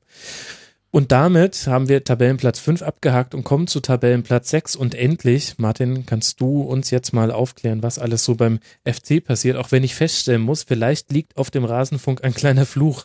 Denn euch beiden war es nicht vergönnt, dass eure Mannschaft mit drei Punkten an diesem Spieltag gesegnet worden würde. In deinem Fall ein 0 zu 1 bei Eintracht Frankfurt im Samstagabend Topspiel. Was in dem Spiel hat denn nicht funktioniert, dass es zu dieser Niederlage kam? Ja, ähm, ich glaube, der FC hat äh, offensiv den Zugriff nicht bekommen. Ähm, Eintracht Frankfurt hat das sehr, sehr gut gemacht, die komplette Offensive gut aus dem Spiel genommen, gerade Modest sehr, sehr gut aus dem Spiel genommen. Mhm. Und äh, dann hat man natürlich im Prinzip Pech gehabt. Das ist so ein klassisches 1-1-Spiel gewesen, äh, meiner Meinung nach, und der FC hat eben in Gestalt von Modest und Osako das Tor nicht gemacht und hat den Elfmeter nicht gekriegt. So, und dann verlierst du das Spiel halt 1-0. Das ist wie beim Spiel gegen äh, die Hertha gewesen, äh, wenn da der Schiedsrichter das völlig für mich völlig offensichtliche Handspiel von, von Mitchell Weiser äh, pfeift, fällt das Tor nicht, dann spielst du da auch unentschieden. Jetzt verlierst du das Spiel auch, obwohl du theoretisch hättest unentschieden spielen können. Das passiert. Ich hatte mir gegen Frankfurt ein Unentschieden gewünscht. Letzte Saison äh, haben wir in Frankfurt noch ganz anders gespielt. Mhm, da kann ich mit dem 1-0 gut leben. Genau, da kann ich mit dem 1-0 sehr, sehr gut leben und äh, das ist halt dumm gelaufen, gerade weil der FC unglaublich schwer und schlecht ins Spiel gekommen ist. Frankfurt hat von vornherein gut Druck gemacht, hat sich was vorgenommen, hat äh, ein Tor geschossen geschossen, hätte in der ersten Halbzeit sicherlich auch noch ein zweites Tor schießen können. In der zweiten Halbzeit war der FC dann besser im Spiel und äh, wie gesagt, dann machst du halt das Tor nicht und kriegst den Elfmeter nicht und das kommt vor. Meine Güte. Herzlichen Glückwunsch nach Frankfurt. Ich stimme dir zu, auch in deiner Ruhe, die du hast, und die hat, glaube ich, wesentlich damit zu tun, dass eben der FC auf dem sechsten Tabellenplatz liegt mit 18 Punkten. Das ist ja ein herausragender Saisonstart. Trotzdem möchte ich die Frage stellen, du hast gesagt, hätte auch ein 1 zu 1 werden können. Das war auch tatsächlich die Anzahl der Schüsse aufs Tor und zwar von beiden Mannschaften. Sowohl Frankfurt hat einmal aufs gegnerische Tor geschossen, als auch der FC. Und ich habe mir so ein bisschen die Frage gestellt, ist es geradezu einfach, dem FC offensiv den Hahn abzudrehen, wenn man das Problem modest gelöst bekommt? Das ist eine sehr legitime Frage, die ich mir auch gestellt habe. Äh, ich würde grundsätzlich sagen nein, weil obwohl Modest jetzt schon elf Tore geschossen hat in den äh, ersten neun Spielen oder jetzt in den ersten zehn Spielen, ähm, Osako hat auch schon getroffen, äh, Risse hat getroffen ähm, und auch andere haben die Möglichkeit, mal ein Tor zu schießen. Auch Zoller kann mal ein Tor schießen. Äh, Girassi hat jetzt 20 Minuten gespielt, der wird also auch immer weiter an die Mannschaft rangeführt. Äh, Rudnevs hat gute und schlechte Spiele gehabt, aber hat eben auch gute Spiele dabei gehabt. Äh, Ramazan äh, Özcan ist ein junger Spieler, der da nachrückt und Druck macht. Also es sind auch andere Spieler da. Ich glaube, dass Frankfurt das sehr, sehr gut gemacht hat, indem sie sich die, die ganze Offensive aus dem Spiel genommen hat, aber sich natürlich auf Modest konzentriert hat. Der der mhm. Anspielpunkt ist nicht nur wegen seiner Form, sondern einfach auch wegen seiner Position. Er ist der vorderste Spieler. Und wenn du ihn rausnimmst, der auch äh, diese überragende Ballannahme hat und diese Ballmitnahme, dann äh, bist du einen ganzen Schritt weiter. Und da muss man vielleicht, da stimme ich dir zu, noch ein bisschen dran arbeiten auf Seiten des FC, dass die anderen Spieler noch zwingender werden und dass die Alternativen größer sind, dass man eben darauf reagieren kann, wenn Modest von der Mannschaft so gut aus dem Spiel genommen wird. Weil im ersten Moment hatte ich auch das Gefühl, dass dem FC jetzt ein bisschen das Mittel abgeht, äh, weil sie immer noch versucht haben, Modest anzuspielen, was mhm. in der einen oder anderen Situation auch geklappt hat, aber eben nicht genug geklappt hat, um wirklich zwingend zu werden. Wie wichtig ist Modest für euch im Spielaufbau als Zielspieler? Schon wichtig. Gerade auch deswegen, weil jetzt natürlich durch ähm, im, im, Spielaufbau durch die Flügelspieler, die teilweise ausfallen, oder also gerade halt, dass Leo Bittencourt ausfällt, äh, merkt man, äh, mhm weil dann die Variabilität halt eingeschränkt ist. Du, die einzige Taktik, die nach wie vor gut funktioniert, ist lang und weit auf Modest oder flach auf Modest, wenn er halbwegs frei steht oder irgendwie den Ball zu Modest.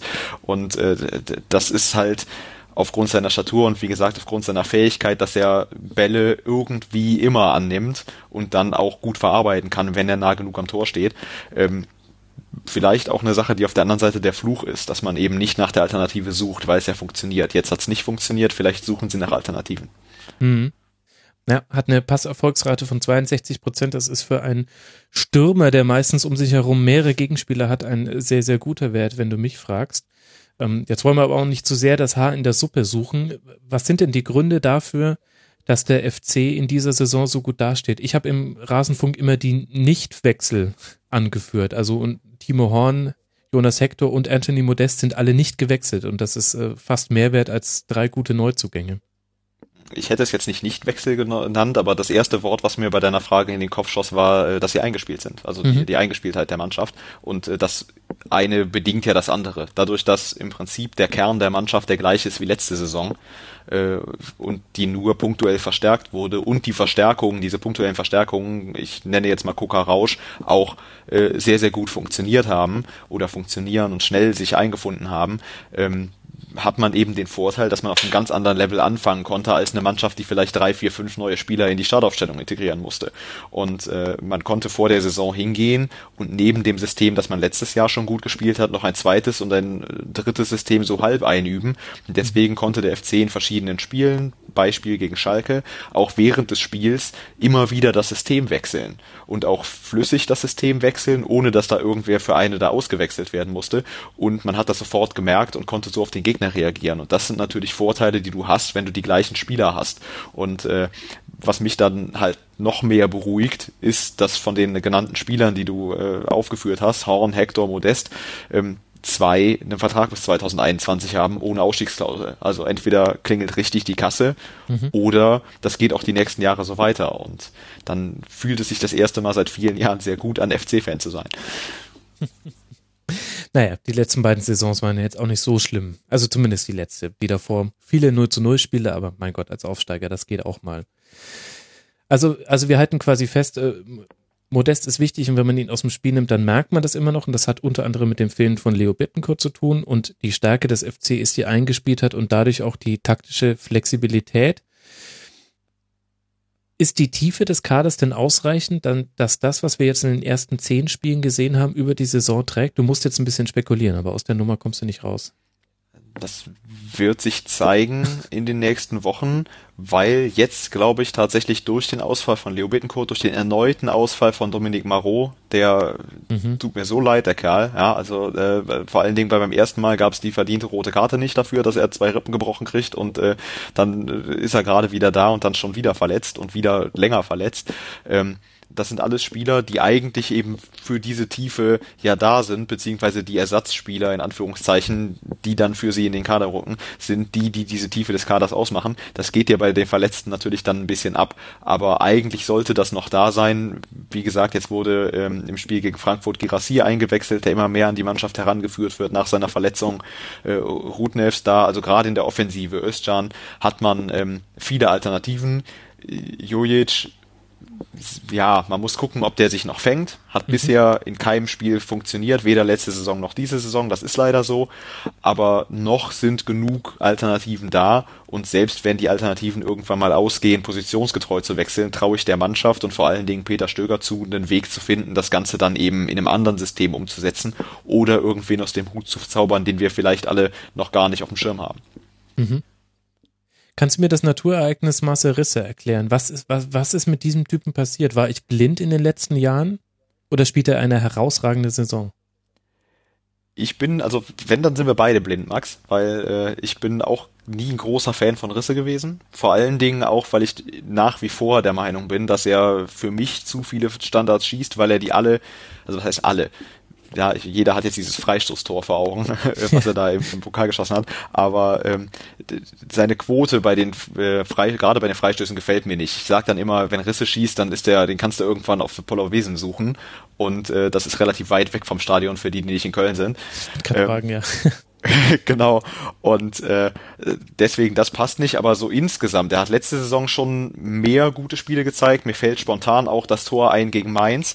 Äh, und jetzt dann diese Saison auch wieder und er ackert viel, er bemüht sich viel und er funktioniert eben auch und er profitiert auch, finde ich, sehr davon, dass er das System kennt, die Laufwege kennt und einfach ähm, sich immer weiter da reinkämpfen kann in das, was von ihm verlangt wird, weil sich dieses, was von ihm verlangt wird, nicht verändert hat. Und äh, ich stimme dir durchaus zu, er spielt eine sehr, sehr gute Saison, auch wenn ich nach wie vor ähm, der äh, liebe Andreas Thies wird mir verzeihen, hoffentlich nicht dem Fanclub beitreten möchte. Aber äh, er spielt eine tolle Saison. Es gibt einen Marcel Risse Fanclub.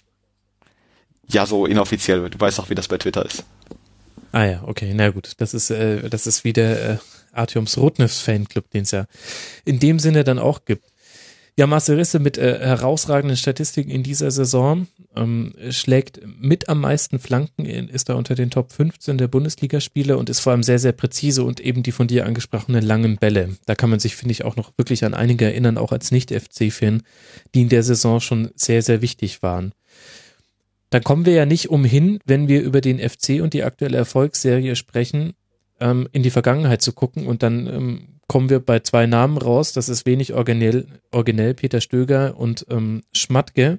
Haben wir schon beide drüber gesprochen. Was haben die denn beim FC reingebracht, außer die auch von außen erkennbare Ruhe? Die Struktur. Also neben Ruhe sofort Struktur. Die, die Ruhe ist ganz, ganz wichtig, gerade in Köln. Ja, das, äh, es gab doch, auch wenn ich immer jemand bin, der das verteidigt, weil ich das auch immer selber gemacht habe und mache. Ja, ich kann mich dran erinnern, ich war mal mit, ähm, als ich noch bei FC.com äh, tätig war und mit den lieben Freunden von FC.com im Auswärtsspiel in Berlin, dass wir 3 zu 0 verloren haben, völlig verdient, ganz furchtbares Spiel. Und nachher haben wir da gestanden und haben lauthals Europapokal, Europapokal gesungen. Ähm, aber zu viele Fans haben das unironisch gemacht. Ja, ich habe das immer verteidigt, ich verteidige das immer noch. Das ist wie Bauer sucht Frau, das kann man nicht unironisch machen. Ja, aber zu viele Leute haben das, haben das äh, eben im Prinzip dann ernst genommen und gesagt, das ist der Anspruch und da war die Mannschaft zu dem Zeitpunkt einfach nicht. Und selbst jetzt, wo das so ist, wenn dann gesungen wird, äh, eines Tages wird's geschehen, dann singe ich lauthals mit und ich freue mich auch jedes Mal. Und wenn wir nach Mailand oder nach Baku oder sonst wohin gelost werden, wenn, wenn der FC irgendwann mal nochmal international spielt, dann fliege ich auch gerne mit.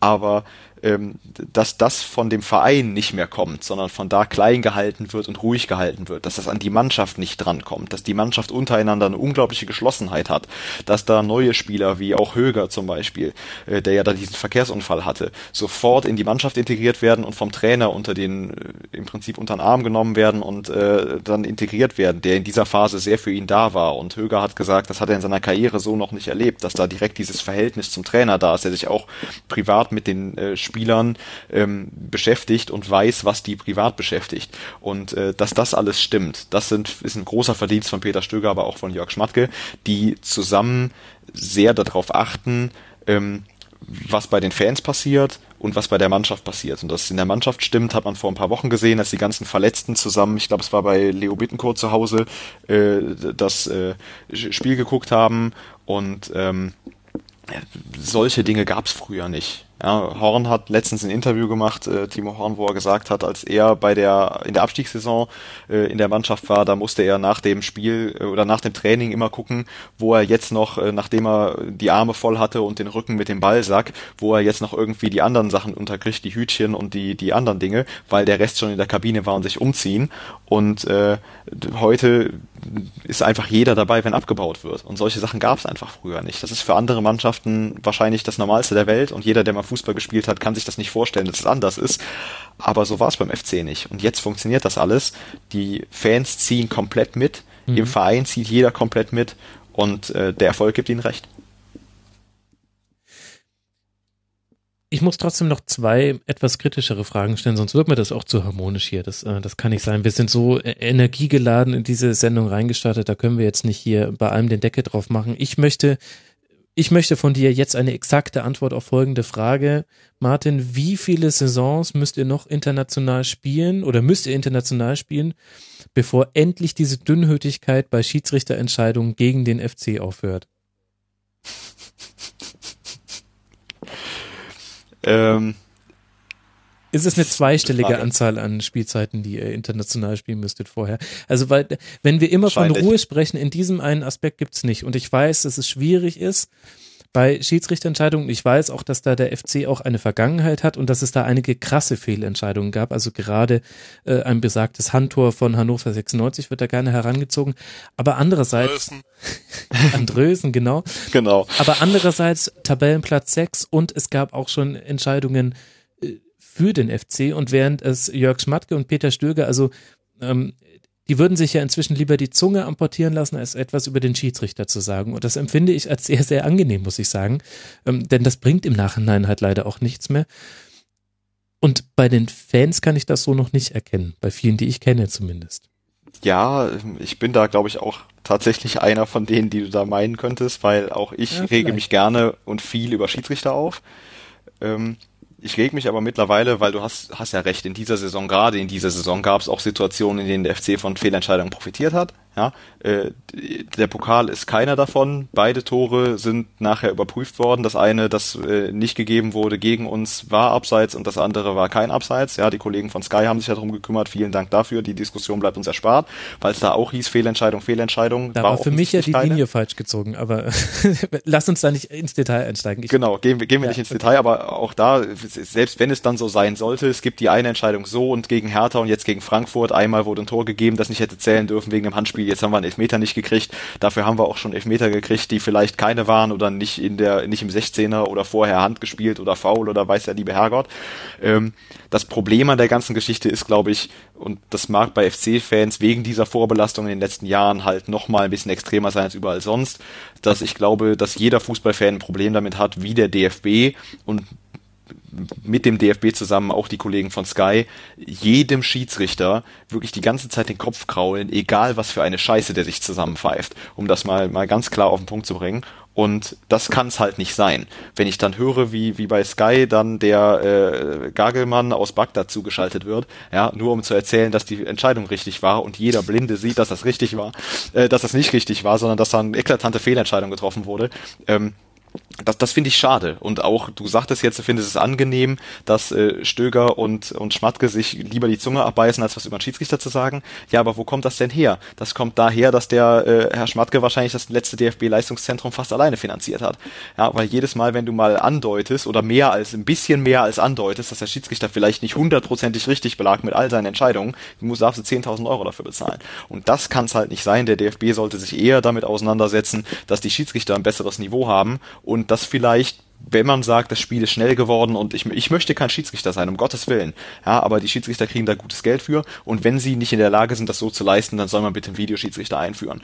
Ich weiß, jetzt alle Traditionalisten fressen mich jetzt auf, aber dann bitte Videoschiedsrichter und dann haben wir diese Probleme nicht. Aber sobald diese, solange diese Probleme existieren, muss man die halt noch ansprechen und weil die Offiziellen da Strafen für bekommen, sind wir als Fans vielleicht ein bisschen laut. Und um deine, Abschli äh, deine Frage, deine einführende Frage zu beantworten, wahrscheinlich müssen wir 10, 15 Jahre international spielen, aufgrund von vielen, vielen Schiedsrichter-Fehlentscheidungen bis ja. ins Champions League-Finale kommen und dann da aufgrund von zwei eklatanten Fehlentscheidungen gewinnen, bis sich das mal legt. Ja, okay. Also jetzt habe ich die Büchse der Pandora aufgemacht. du hast ganz, ganz viele Themen ähm, hier reingebracht. Ähm, also erstmal möchte ich die Hoffnung nehmen, mit dem Videoschiedsrichter würden sich alle strittigen Szenen beseitigen und es wird keine Fehlentscheidung mehr geben. Das, das gibt es nicht. Ich mag dir mal kurz äh, sagen, warum ich das als angenehm empfinde, wenn sich auch die Spieler ähm, nach dem Spiel nicht mehr zur Schiedsrichtermeinung äußern, weil es gibt zwei, zwei Ebenen der Schiedsrichterbeurteilung. Und das eine ist in dem Moment, in dem es passiert. Und das andere ist das danach. Und das danach ist nur noch ein Thema für die Medien. Und das ist nur noch ein Thema für, wir versuchen eine, vielleicht eine Diskussion aufzumachen in der Hoffnung, es würde vielleicht in der Zukunft irgendetwas bringen. Da kann man zum Beispiel auch die von Thomas Tuchel aufgemachte V-Diskussion mit reinbringen, auch wenn es dafür eine statistische Grundlage gibt. Aber ich halte das einfach für, ja, das ist eine Ebene des Fußballs, die, die brauche ich nicht und ich weiß, dass es sehr, sehr schwer ist, äh, das zu schlucken. Und ich habe dann Respekt vor jedem, der auch mit dem ganzen Adrenalin äh, nach Spielschluss sich noch hinstellt und sagt, nee, dazu sage ich jetzt einfach nichts. Und äh, das, das Angenehme ist, dass, dass tatsächlich der FC auch nichts sagt, weil normalerweise sagen die Trainer, ich will da eigentlich nichts zu sagen, aber was der da gepfiffen hat, ist natürlich die größte Frechheit der Welt. Also so ist er normalerweise dann immer der, der zweite Halbsatz, nachdem ich möchte dazu nichts sagen. Ich empfinde das einfach als sehr angenehm, denn das ist eine Diskussion, die führt in den seltensten Fällen weiter, glaube ich. Und, und, und das zweite ist eben halt dann die Bewertung während des Spiels und ganz ehrlich, wenn, wenn du einen Schiedsrichter-Experten hast, dann wird er natürlich immer eher Verständnis für Schiedsrichterentscheidungen wecken wollen. Und ich finde, das ist aber auch der Gegenpol, den es auch braucht. Ich finde es auch manchmal zu viel und mir ist es sogar auch manchmal bei äh, den lieben Freunden von Colinas Erben ein bisschen zu viel, wie die Schiedsrichter in Schutz genommen werden. Aber trotzdem finde ich, ist es äh, das Gegengewicht zu dem Geschrei, was es auf der anderen Seite gibt. Und ich empfinde es ehrlich gesagt nicht so, dass den Schiedsrichtern da permanent der Kopf gekraut wird. Aber spätestens jetzt müssen wir unbedingt den Sven mal wieder in die Diskussion mit reinholen, denn Sven, du hast da doch bestimmt auch eine Meinung zu. Ja, ich habe jetzt lange geschlafen. Wo sind wir denn gerade? Nein. du darfst ja dann gleich über den SC reden. Ähm, ja, das Thema Medien und Schiedsrichter, also zum einen ähm, kann ich sagen, ich bin ja häufiger jetzt beim Ringen für mein Sportradio und die Qualität der Mattenrichter ist äh, denen der Fußballschiedsrichter nochmal deutlich unterlegen. Also ähm, da ist man beim Fußball manches fast dankbar, was man sieht. Auf der anderen Seite ist es natürlich, ja, wie soll ich sagen, du spitzt es zu mittlerweile auf diese Szenen. Ich bin, bin diesen Diskussionen wirklich müde. Wir kommen ja auch beim SC vielleicht nochmal dazu. Aber es ist schon so, dass sich nach dem Spiel entweder die Frage dreht sich darum, ist der Trainer noch der Richtige? Oder ähm, also es wird immer fokussiert auf bestimmte Szenen des Spiels und oft geht es dann eben um, um Szenen, die man so oder so rum bewerten kann oder auslegen kann. Und ich bin solchen Themen einfach müde. Ich will eigentlich über Schiedsrichter nicht diskutieren, weil ähm, du kannst danach eh nichts mehr ändern. Max, du hast es gut gesagt. Es geht häufig darum, ähm, um die Frage, ähm, das für die Zukunft dann ein Stück weit was mitzugeben oder eben Druck rauszulassen, wobei ich mich dann immer frage, ob man besser mal in die Kabine geht, die Tür zumacht und einen Schrei loslässt, um es darüber zu kompensieren. Aber ansonsten hat es ja mit dem Fußballerischen nichts zu tun. Ich würde ab und zu gern mal mehr über das Spiel an sich reden und die Qualität des Spiels, weil es gibt Spiele, die sind so abenteuerlich schlecht und am Ende redest du trotzdem nur über einen Elfmeter, der gegeben wurde oder eben nicht gegeben wurde und nicht darüber, was du neun, was du ja die 89 Minuten und 55 Sekunden sonst gesehen hast. Was ich allerdings unerträglich finde, muss ich auch sagen, ist ähm, und das ist bei einigen Vereinen der Fall, also vor allem dann, wenn ich das auf Twitter sehe, ist, wenn ich schon vor dem Spiel bei einer Schiedsrichteransetzung irgendwas lesen muss, dass der vor drei Jahren bei einem Spiel einen Abseits nicht gegeben hat oder sowas. Also da geht mir dann auch die Hutschnur hoch, wo ich dann denke, Leute, dampft's mal ein, es ist Fußball, 90 Minuten und vielleicht sollte man eher über die eigene Mannschaft reden und über den Gegner und weniger über den Mann in Schwarz und das sind so Dinge, das nimmt mittlerweile Formen an, die, die ich einfach, ja, die mich einfach vom Spiel abhalten und die ich auch nicht mag. Und ich mag auch diesen Medienmechanismus nicht, dass du danach auf der Pressekonferenz sitzt und permanent Fragen zum Schiedsrichter gestellt werden, in der Hoffnung, dass du jetzt eine Aussage kriegst, die du morgen als Schlagzeile verwerten kannst. Oder aus der Sky dann wieder ein Videoschnipsel machen kann bei News HD oder den sie sonst irgendwo verhackstücken. Das ist einfach das ist anstrengend und wird dem Spiel nicht gerecht. Das, das ist genau der Punkt. Also ich war ja auch jetzt nicht, nicht äh, übermäßig häufig, aber ich war ja auch schon in einigen Mixed Zones unterwegs beim Bundesligisten und ich habe noch nie eine Schiedsrichterfrage gestellt. Denn, denn was, was äh, ist die Antwort, die man davon erwarten kann? Entweder jemand nimmt es als Entschuldigung, sei es ungerechtfertigt oder gerechtfertigt, oder jemand haut drauf und, und das bringt einen nicht weiter, außer dass es eben Schlagzeilen bringt. Deswegen, naja, aber jetzt, jetzt driften wir immer weiter weg vom FC. Ich habe noch eine zweite, etwas ketzerische Frage. Wir haben schon über die, die Breite des Kaders gesprochen und das geht ja auch in Spekulative rein. Wie sehr stimmst du mir denn zu, Martin, wenn ich sage, jetzt, wahrscheinlich auch in der Winterpause, müssten eigentlich schon die Weichen gestellt werden, um sich auf kommende Abgänge vorzubereiten? Ich gebe zu, etwas ketzerisch.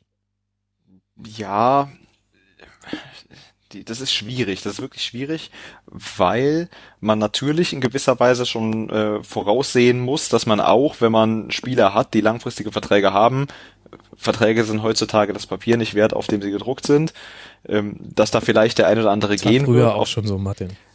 Ja, früher, also ganz früher, ja, wir sind ja alle drei schon über 20. Ganz früher äh, gab es ja noch, wenn der Vertrag abgelaufen wird, trotzdem eine Ablösesumme. Ja, und äh, da war das vielleicht noch anders. Aber heute ist ja das Problem tatsächlich, ähm, dass du meistens die Verträge für fünf Jahre machst, weil du in zwei Jahren den Spieler verkaufen willst, aber du willst halt richtig viel dafür haben. Und äh, deswegen muss man gucken. Meine Hoffnung ist, dass der FC die Mannschaft zusammenhalten kann. Mhm. Ja, und ich glaube, das ist auch die Hoffnung, die ähm, viele Fans haben und die vielleicht auch ein bisschen was die Verantwortlichen haben.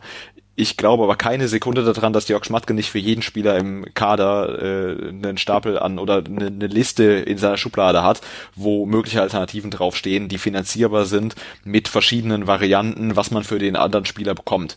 Ja, also ich äh, mittlerweile dürfte bekannt sein, weil das ja auch durch die Medien geisterte, dass äh, bis zu dem Zeitpunkt, wo Timo Horn erklärt hat, dass er seine Ausstiegsklausel nicht ziehen wird dieses Jahr, ähm, schon mit äh, mit mit mit ähm, hilf mir schnell weiter, Ron Robert Zieler, genau, danke, der Vertrag äh, ausgehandelt war auf fünf Jahre, da, der, das stand alles schon fest und dann hat Horn gesagt, ich komme nicht und dann galt all dieser Vertrag nicht. Also auch da hat man sich frühzeitig drum gekümmert, einen möglichst gleichwertigen Ersatz zu bekommen und äh, Ron Robert Zieler ist für mich ein gleichwertiger Ersatz zu Timo Horn mit der einzigen Einschränkung, dass er halt ein, zwei Jahre, drei, vier Jahre älter ist. Ähm, und Deswegen, ja, man wird sich vorbereiten müssen, aber ich glaube nicht nur im Winter, weil im Winter macht man den Job, den man im Sommer vergessen hat, sondern fortlaufend. Das ist der Job von einem guten Manager und da vertraue ich Jörg Schmatke voll und ganz. Mhm. Und um nochmal ganz aufs Sportliche zurückzukommen, warum hat der FC erst sieben Gegentore gefangen? Das, und, und warum ist das ein Muster, was sich jetzt schon über drei Spielzeiten hinweg äh, durchzieht? Ähm, was schafft der FC zu machen, was andere Vereine nicht hinbekommen? Denn wenn ich mir angucke, was Trainer machen wollen, dann ist das immer kompakt stehen und dann ist das auch oft in einem 4-4-2 stehen oder in einem 4-2-3-1. Bei euch eben meistens ein 4-4-2 oder ein 5-3-2. Aber was macht da der FC besonders gut? Ist es auch wieder, weil, weil die Abstände einfach immer stimmen? Also die Abstände stimmen, die Einstimmung auf, die Einstellung aufeinander, dass man genau weiß, wie die Ketten sich zueinander verhalten, wie die Spieler sich zueinander verhalten, die Laufbereitschaft und äh, auch das, das äh, Rüberrücken, wenn sich das Spiel verschiebt. Das sind alles Dinge, das nimmt sich jede Mannschaft vor, aber beim FC funktioniert's. Warum genau? Warum Stöger das seiner Mannschaft so gut vermitteln kann? Dafür bin ich zu wenig beim Training. Ähm, aber das schafft der FC offensichtlich, dass dieses System vernünftig eingehalten wird. Und letzte Saison hat man schon versucht, ein zweites System zum 4-4-2 dazu zu etablieren, um äh, noch ein bisschen variabler zu werden. Das mhm. hat man relativ zügig wieder eingestellt, weil es nicht funktioniert hat. Äh, unter anderem beim Spiel gegen Frankfurt hat man das letztes Jahr gesehen, beim äh, 6-2.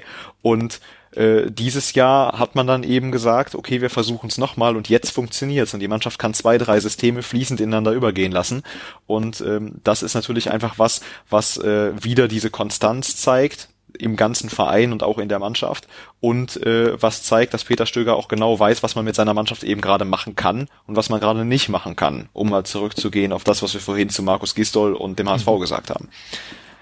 Schöner Bogen, ja.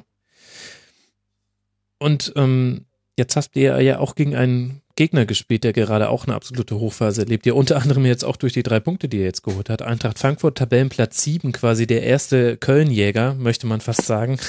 Punkt gleich und nur die Tordifferenz ist äh, minimal schlechter mit 14 zu 8 Toren. Wie hat dir denn die Eintracht jetzt in dem Spiel gefallen gegen euch? Ja, also die Eintracht hat auch ähm, sehr, sehr sauber durch ihr, ihr Spiel durchgezogen, hat am Anfang es geschafft, ein, eine Mannschaft, die äh, offensichtlich nicht sofort im Spiel war, ein bisschen zu überrumpeln und dieses, äh, die dann auch nicht ins Spiel kommen zu lassen. Der FC, ich hatte es vorhin ganz am Anfang, als wir mit dem Spiel angefangen haben, gesagt, äh, ist eigentlich erst in der zweiten Halbzeit richtig ins Spiel gekommen. Und das lag auch daran, dass Eintracht Frankfurt äh, den FC gar nicht hat ins Spiel kommen lassen, auch nach dem 1-0 nicht. Die Gefahr von einem frühen Tor ist immer, dass man den Gegner schnell zurück ins Spiel holt, wenn man sich selber auf der Führung ausruht. Und das hat Eintracht Frankfurt nicht gemacht. Die haben sehr diszipliniert weitergespielt und äh, ich finde tatsächlich auch, dass äh, Kovac sehr, sehr gut arbeitet in, in Frankfurt. Äh, da ist eine positive Entwicklung zu sehen und ähm, Nico Kovac war jemand, der als Fußballer immer ein gewisses Verständnis davon hatte und offensichtlich als Trainer auch, äh, wie so ein System zu funktionieren hat und äh, das hat Frankfurt gut durchgespielt und jetzt nicht nur gegen Köln gut durchgezogen, sondern das zeigen sie, was ich so gesehen habe in den letzten Spielen, die ganze Saison schon. Und äh, das gefällt mir sehr, sehr gut. Die stehen nicht zu Unrecht da, wo die stehen. Ja, definitiv. Also wer Makoto Hasebe zu seinem Abwehrchef macht und das mit Erfolg und mit mit wahnsinnigen Statistiken, äh, unfassbar. Also ähm, ich meine, die Eintracht hat natürlich auch bei einigen Transfers hervorragend zugegriffen. Also Vallejo das, also wenn sie vorher auch gewusst haben, wie sehr der abgeht, dann, dann äh, noch mehr Chapeau, dass sie ihn bekommen haben. Aber ein bisschen ist es ja auch immer Glück oder Pech, ob so ein Spieler dann auch gleich ankommt oder ob er vielleicht so wie Marco Fabian erst noch so eine Halbserie braucht oder vielleicht auch so wie so manch anderer Spieler gar nicht so wirklich ankommt. Ähm, also sehr, sehr beeindruckend, was, was die Eintracht da auf den Platz bringt, finde ich. Sven, hast du dazu was zu ergänzen? Der Sven hat sich wieder schlafen gelegt. ja, nee, er schreibt mir gerade, er hat gerade leichte Tonprobleme.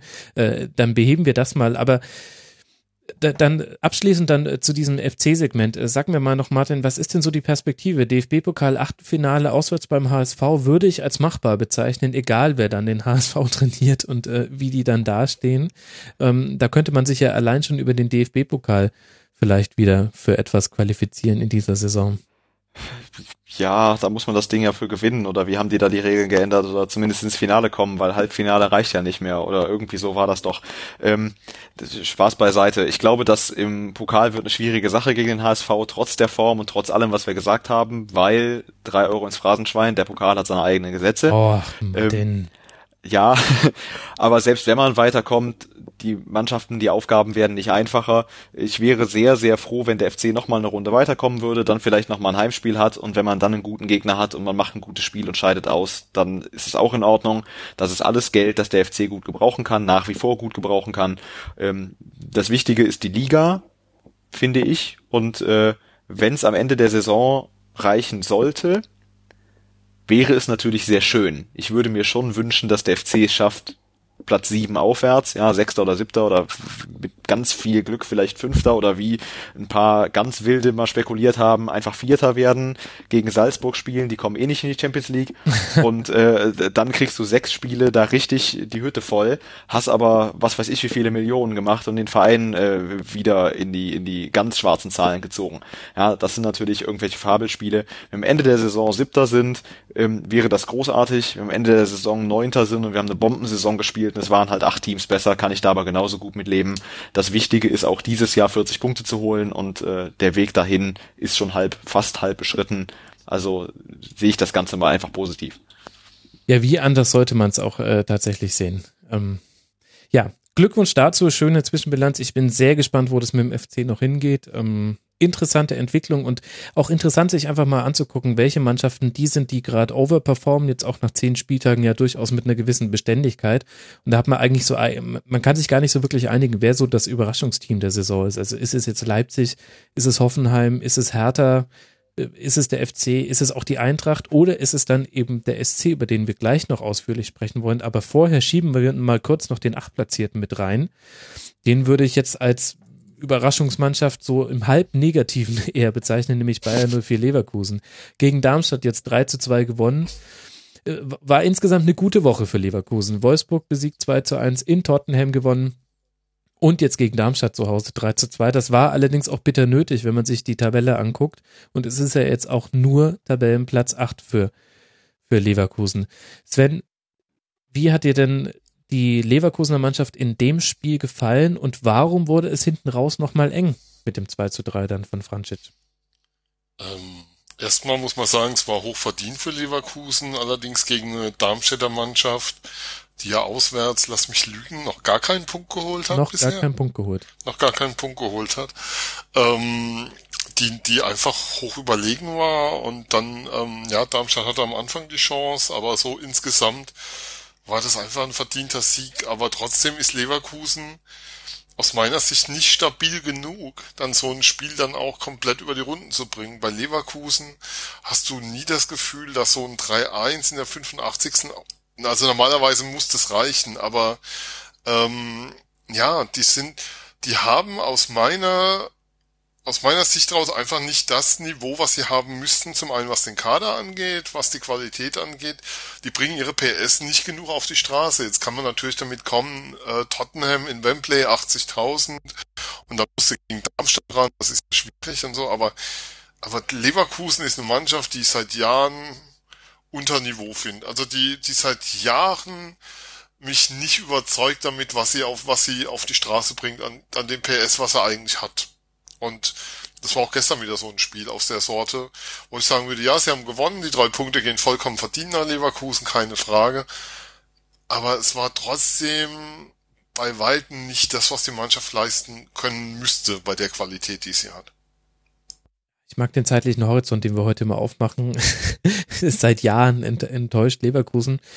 Nein, darf ich kurz zu Leverkusen fällt mir immer ein Satz ein. Entschuldigung, jetzt mache ich doch mal einen weiten Horizont auf. Leverkusen verliert in Madrid unter Robin Dutz 7 zu 1 im Europapokal. Messi macht fünf Tore. Danach stellt in Barcelona. Rolf in Barcelona. Danach stellt sich, ich war beim Hinspiel, das war 2012 damals, danach stellt sich Simon Rolfes im Interview vor die Kamera und sagt allen Ernstes, wir haben heute Abend gesehen, welch tolles Erlebnis das international zu spielen und wollen das in der nächsten Saison wieder zeigen und wollen das deshalb wieder für nächstes Jahr erreichen. Und kein Interview hat jemals Leverkusen und deren deren Haltung besser für mich dargestellt und symbolisiert als jenes Interview. Und das zieht sich über die Jahre bei denen durch. Ja, das finde ich aber ungerecht, denn ich würde Roger Schmidt genau die entgegengesetzte Haltung attestieren. Ich würde sagen, Roger Schmidt hätte, wenn er das, äh, also wenn er damals im Amt und Würden gewesen wäre, hätte er Simon Rolfes noch, noch während das Interno, äh, Interview lief, wahrscheinlich, ja, mit per Guillotine oder auf eine sehr schmerzhafte Art und Weise aus dem Weg geräumt. Ich würde Roger Schmidt eben eine Verbissenheit genau vielleicht in die andere Richtung unterstellen. Und vielleicht ist das auch der Grund, warum bei Leverkusen dann, wenn der Plan A nicht funktioniert, tatsächlich zu unflexibel ist, auf den Plan B zu setzen, weil man vielleicht dafür auch in Teilen das eigene Spiel ein bisschen verraten müsste, so die Spielidee. Also was, was sozusagen die Haltung angeht, stimme ich, was sozusagen das Spiel angeht von Leverkusen, stimme ich dir zu. Bei Roger Schmidt steht wirklich die Idee über allem. Was den Verein angeht, in Leverkusen war man bisher, es kann sein, dass es vielleicht jetzt unter Roger Schmidt anders wird, immer bereit, zuerst den Trainer zu opfern, bevor man auf die Idee kam, äh, drüber nachzudenken, ob es vielleicht an den Spielern liegt, die man hat. Ähm, es hat sich ja, das ist auch so eine, so eine Konstante gewesen in dem Verein. Aber ähm, es stimmt natürlich, dass es in Leverkusen ähm, mit diesem extremen Pressing, diesem extremen Jagen, du verlangst von den Spielern auch körperlich unglaublich viel. Und die Frage ist dann schon, ähm, wenn du Champions League Woche hast mit der Reise, ob das dann samstags entsprechend auf den Rasen gebracht werden kann.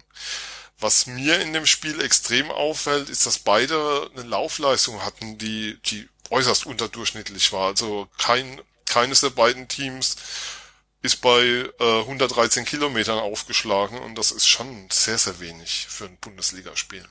Fände ich aber ehrlich gesagt eher für Darmstadt bedenklich, denn äh, die hatten nur zu 30 Prozent den Ball und normalerweise muss das Team, was dem Ball hinterherläuft, mehr investieren, um eben die Räume zu schließen, die durch den Pass aufgemacht wurden.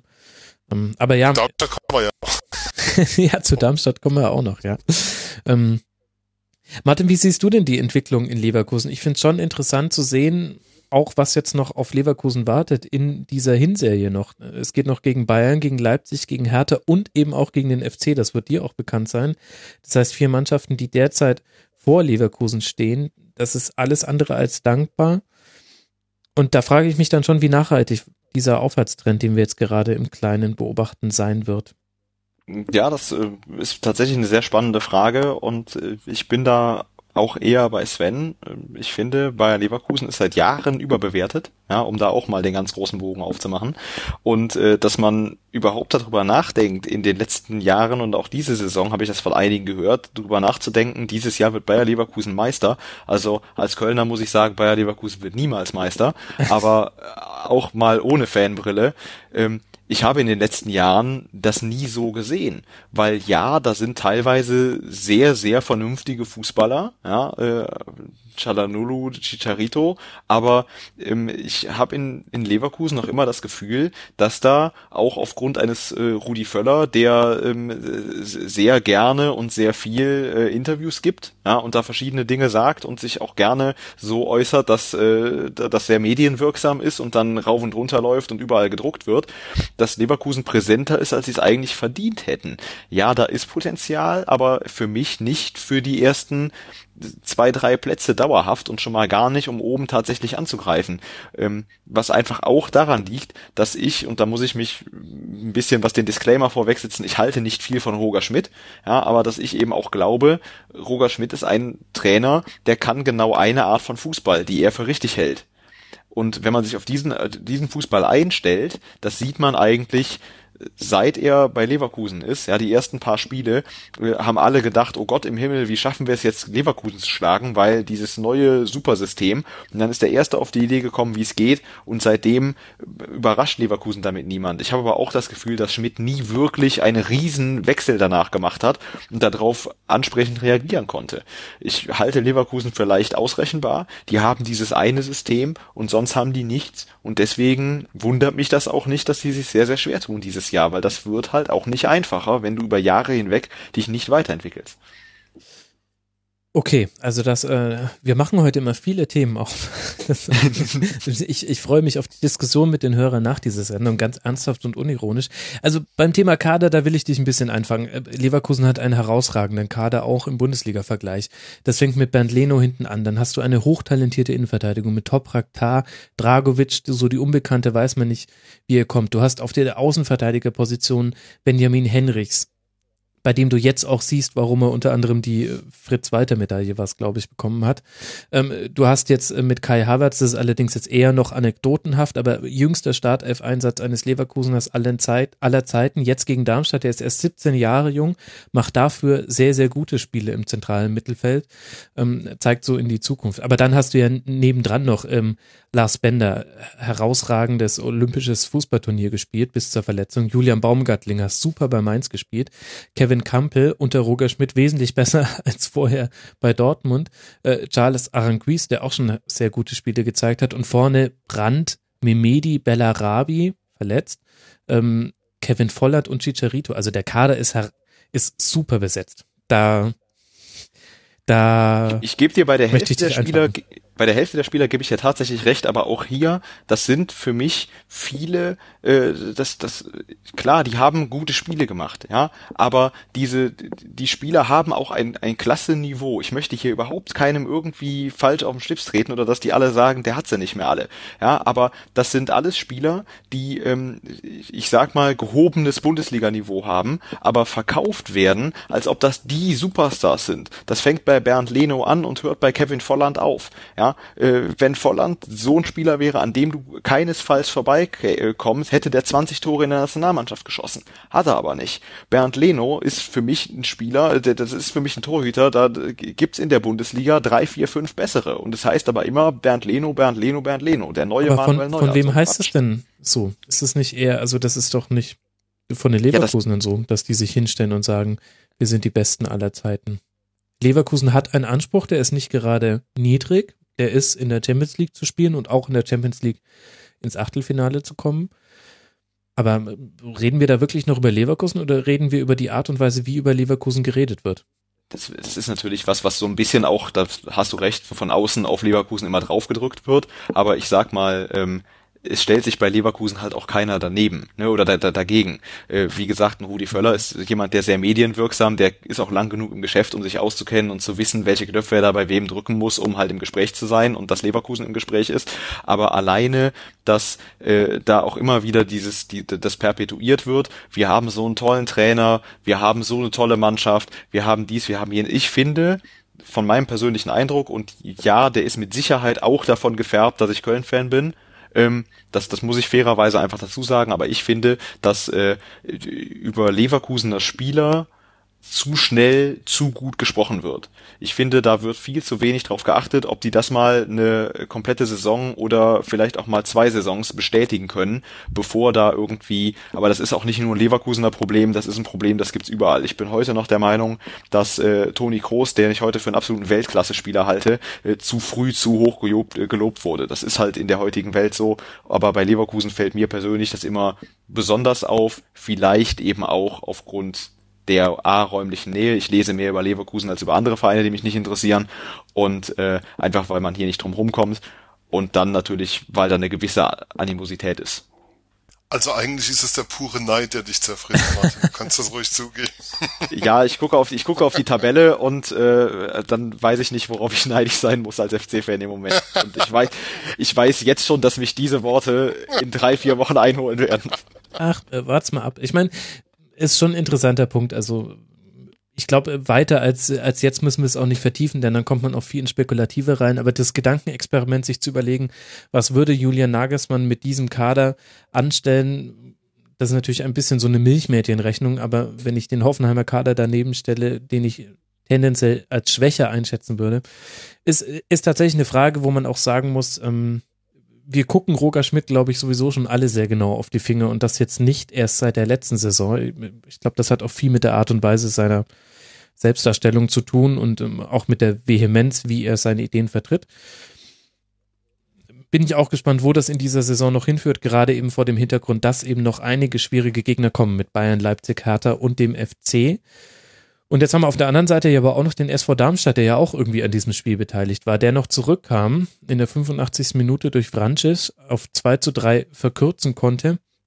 Aber es hat wieder nicht gereicht. Und Sven, du hast schon angesprochen, die Auswärtsstärke des letzten Jahres ist dieses Jahr die Schwäche. Null Punkte nach fünf Spielen, also nach fünf Auswärtsspielen, drei zu 14 Tore und davon zwei eben aus diesem Spiel gegen Leverkusen. Aufmerksame Hörer werden schon mitbekommen haben.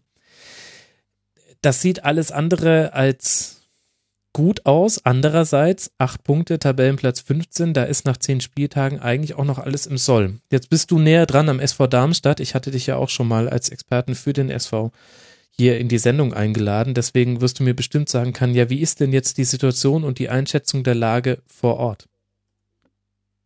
Ja, das ist sehr spannend, weil so richtig einschätzen kann das immer noch niemand. Ähm, es gab eben einen großen Umbruch vor dieser Saison. Also es gingen viele Spieler weg, unter anderem ja auch Rausch nach, nach Köln. Sandro Wagner verließ den Verein. Der Torhüter Christian Martenia ging zum HSV, um dort weiter Abstiegskampf zu üben. Aber ähm, die Auswärtsschwäche, man hat zugleich aber auch daheim schon acht Punkte geholt. Die Punkte wurden ja alle zu Hause geholt, die zu dem Zeitpunkt ähm, in der letzten Saison nicht da waren. Aber insgesamt ist es so, dass es noch eine große Unruhe innerhalb, ja, also nicht innerhalb des Vereins, aber im Umfeld hat man das Gefühl, ähm, dass Norbert Meyer immer noch nicht so richtig angekommen ist. Mhm. Dass man auch bei Weitem noch nicht das Gefühl hat, dass klar ist, was Norbert Meyer eigentlich will und dass auch, ähm, ihr hattet es mal in der Sendung angesprochen, es gibt immer wieder den Satz, dass es noch Zeit braucht und dass gute Spieler keine Zeit brauchen, um sich einzugewöhnen, sondern dass die eben sofort Leistung, dass die eben sofort das Niveau dann auch im neuen Verein zeigen. Und in Darmstadt ist noch ganz, ganz viel Baustelle, also nicht nur das Stadion, ja. wo jetzt noch eine neue Nordtribüne kommt, sondern also gerade auf dem Platz ist da, ähm, es fehlt Stabilität, es fehlt Ruhe, es fehlt die Standards von letztem Jahr ganz, ganz arg. Also auch Tobias Kempe ist ja äh, nach Nürnberg gegangen. Ähm, das, also da ist noch kein klares Bild bisher zu erkennen. Ja, das äh, ernüchtert mich jetzt etwas, dass auch für dich kein klares Bild zu erkennen ist. Ähm, auf der anderen Seite ist ja, ich habe schon angesprochen, tabellarisch ist das ja noch vollkommen okay. Sechs Punkte Vorsprung auf einen Abstiegsplatz und niemand ist mit der Maßgabe in diese Saison gegangen, man wird mit dem Abstieg nichts zu tun haben. Deswegen irgendwie ja auch auf eine merkwürdige Art und Weise noch gar nichts passiert, obwohl ich dir in allen Punkten, was du gesagt hast, zustimmen würde. Was glaubst du denn, wie die Spieler das empfinden? Die kennen die Situation ja schon. Viele von, also das Grundgerüst der Mannschaft, also mehr als ich ehrlich gesagt erwartet hätte, spielt ja noch bei Darmstadt was hast du für ein Gefühl, wie gehen die mit der Situation um? Also für die Spieler ist das, ähm, muss man ein bisschen, ich muss wieder etwas ausholen, Entschuldigung, ich muss wieder etwas den Bogen spannen. Es gab viele, es gab etliche Spieler, die mit Dirk Schuster den ganzen Weg gegangen sind, von der dritten Liga bis in die Bundesliga. Also Aitat Zulu, um jetzt mal einen herausragenden, um den herausragenden Pfeiler zu nennen an der Stelle. Und es ist schon so, dass, ja, es gibt durchaus Spieler, die nicht ganz glücklich sind mit dem, was, mit dem, was der Trainerwechsel vollbracht hat. Mhm. nennen wir es mal so. Also es ist jetzt nicht so, dass da bei allen die komplette Überzeugung ist. Was man sagen muss und was du auch gesagt hast, ist, von der Punktausbeute her können die Lilien bisher durchaus zufrieden sein, zumal ja zwei Vereine bisher nur zwei Punkte geholt haben. Ähm, sich darauf, darauf natürlich aufzubauen wird schwierig. Auf der anderen Seite muss man natürlich auch sehen, dass ein Stürmer, der 14 Tore macht, wie Sandro Wagner, wenn der weg ist, für Darmstadt erstmal nicht zu ersetzen ist, sondern du musst dann einfach andere Lösungen finden. Bisher hatten sie auch noch das Spielglück. Gegen Wolfsburg gab es den Platzverweis und direkt danach äh, Ben Hatira mit dem Freistoß in den Winkel. Mhm. Gegen äh, Frankfurt fällt eine verunglückte Flanke von Sandro Sirigu hinten ins Tor zu mhm. einem 1 zu 0, das über 90 Minuten nie angedeutet hat. Und äh, ja, und gegen gegen Hoffenheim macht man den späten Ausgleich, der aber verdient war. Aber insgesamt haben die Lilien bisher in zu wenigen Spielen gezeigt, dass sie Bundesliga spielen können. Also die Mannschaft, ich hatte sie auch in der Vorbereitung gegen Las Palmas gesehen, die, man hat nie das Gefühl, da ist eine Mannschaft auf dem Platz und die weiß genau, was sie tut. Also ich habe das beim Spiel gegen Bremen ganz, ganz stark wahrgenommen. Das war ein Spiel von zwei Mannschaften. Das war das zweite Spiel von Bremen unter Alexander Nuri. Und du hattest bei beiden Mannschaften taktisch unglaubliche Schwächen gesehen. Also die, die mit Bundesliga-Fußball eigentlich nichts zu tun hatten, wo, wo Stürmer nicht gewusst haben, wann laufen wir jetzt an und wie laufen wir an und wie habe ich mich in dem Moment zu verhalten. Mit Räumen, die auf beiden Seiten da waren, ähm, wo man eigentlich nur den Kopf schütteln konnte und sich gefragt hat, was haben die eigentlich unter der Woche gemacht oder was haben die auch in ihrer Vorbereitung gemacht. Und das, das, das merzen die Darmstädter jetzt nach und nach aus. Also die Heimspiele werden besser. Also mhm. das gegen Wolfsburg war mit Sicherheit die beste Leistung bisher diese Saison. Aber das, da ist noch ganz viel Weg zu gehen, um das auf ein Niveau zu bringen, von dem man sagen kann, damit kann man Bundesliga spielen. Momentan profitieren sie wirklich stark von der Schwäche ähm, der Mannschaften dahin auf Platz 17 und 18. Aber das ist momentan nichts, was mich überzeugt davon, wo ich sagen würde, die schaffen den Klassenhalt dieses Jahr auf jeden Fall. Letztes Jahr war da ein anderes Gefühl, sowohl was die Mannschaft ausgestrahlt hat, aber auch was das Umfeld ausgestrahlt hat da. Man hatte sehr schnell Erfolge auswärts, man hat den Leverkusen gewonnen mhm. am vierten Spieltag. Ja, das ist dieses Jahr in keinster Weise da, muss man eindeutig so sagen. Und es geht noch gegen Bayern, Hertha, Schalke und Gladbach. Mhm. Aber auch noch gegen Ingolstadt und den HSV. Also ja, das sind, also da stehen jetzt wichtige Spiele an. Also die nächsten beiden Heimspiele sind gegen Ingolstadt und den HSV. Und jetzt mal rein hypothetisch, wenn man da sechs Punkte holen würde, wäre das eine sehr, sehr gute Vorrunde schon mal. Ja, definitiv. Das wären ja dann schon 14, 14. Punkte. Und, und, man hätte die zwei auf Abstand gehalten. Also das sind zwei wichtige Spiele, wo es mit Sicherheit darum geht, ähm, vor allem auch den Abstand weiter zu halten auf die Mannschaften da unten. Mhm. Wir werden sehen, wo es mit Darmstadt hingeht. Sehr spannend. Und was wir in dieser Saison schon beobachten konnten, ist, dass es mit dem SC Freiburg zumindest derzeit nicht in Richtung der Abstiegsränge geht. Und damit kämen wir endlich zum SC-Segment. Äh, Sven, du, du, Jetzt kann ich endlich was zur Sendung beitragen. Nein, nein, du hast, sagte er nach zwei Stunden und einer Minute Aufnahme. Ähm, der SC Freiburg ich habe schon gesagt, so ein bisschen der Schlusskonferenzfluch zumindest in dieser Woche 0 zu 3 gegen den VfL Wolfsburg unterlegen und damit, tja, zwar irgendwie die Heimserie gebrochen, aber eine andere Serie weitergeführt. Seit Beginn dieser Saison wechseln sich Niederlagen und Siege in dieser Reihe ab, wenn man die, das Spiel gegen Sandhausen nicht als unentschieden wertet im DFB-Pokal. Kann man aber, finde ich, so machen. Das heißt immer Sieg, Niederlage, Sieg, Niederlage. Liebe Hörer, ihr könnt in Zukunft in allen Tippspielen genau darauf tippen, denn so wird es natürlich weitergehen, auch in der Zukunft. Das hat immerhin schon zu fünf Siegen geführt und damit eben 15 Punkten. Damit steht man auf Tabellenplatz 9, Sven. Jetzt die Frage, ist denn das nur Zufall oder ist das tatsächlich Symptom, dass es der SC nicht schafft, vielleicht auch mal irgendwie ein, ein hässliches 1 zu 1 über die Zeit zu bringen? Naja, mir ist es ja lieber, wenn es ein hässliches 1 zu 0 wie gegen Frankfurt oder den HSV über die Zeit bringen. Also ähm, wenn man momentan ist stabiles Saisonziel 51 Punkte und das wäre absolut okay mit 1,5 Punkten pro Spiel. Hat jemand die Ironie rausgehört? Nein. Äh. ich habe gerade überlegt, ob ich nachhaken muss oder ob es nicht war. den, den Martin kannst du mit sowas nicht mehr kriegen. Ich meine, der ist FC-Fan, der geht wahrscheinlich von 102 Punkten aus. Ja. ich, ich gewinne ja bei Tippspielen nie, weil bei mir Freiburg alle 34 Spieltage gewinnt. Das ist immer extrem schwierig. Aber ähm, nein, die Mannschaft ähm, hat großes Talent, hat andere Qualitäten als noch vor zwei Jahren auf dem Platz. Deshalb bin ich auch der festen Überzeugung, dass die Momentaufnahme kein Zufall ist, sondern dass wir auch, wenn wir uns am Saisonende zum SC unterhalten sollten, über eine Mannschaft reden, die ähm, sehr souverän den Klassenerhalt geschafft hat. Also davon bin ich dieses Jahr wirklich fest überzeugt. Ähm, aber da ist eine Heimniederlage gegen Wolfsburg jederzeit eingepreist. Also das ist jetzt nichts, was irgendwie einen, der sich mit dem SC näher beschäftigt und dessen Herz an dem Verein hängt, erschüttern kann, sondern ähm, die Mannschaft hat viele, viele Spiele sehr, sehr auf, auf Augenhöhe bestritten, hat es gab etliche Spiele, die verloren wurden, die durch individuelle Fehler verloren wurden. Grüße nach Köln an der Stelle. Ja. Ähm, ja, die Niederlage in Hoffenheim lassen wir mal raus. Wir wollen ja nicht über Schiedsrichter reden. Ähm, aber es wurden auch jede Menge enge Spiele gewonnen und das ist eine neue Qualität, die der SC dieses Jahr hat. Und das ist ja auch eine Qualität, die man vor zwei Jahren in der letzten Erstligasaison noch nicht hatte. Und du hast selber jetzt gerade schon den Vergleich zu dieser letzten Erstligasaison gebracht. Was hat sich seitdem denn verändert, darüber hinausgehend, dass man eben jetzt solche Spiele auch mal gewinnt? versuch's mal so auf, also ich kann, denke, man kann es auf drei Punkte zusammenfassen. Der erste Punkt ist, dass die Mannschaft dieses Jahr eingespielt ist. Es ist eigentlich so, seitdem ich denken kann, der erste SC Freiburg ohne größeren Umbruch. Mhm. Es gab keinen großen Abgang vor der Saison.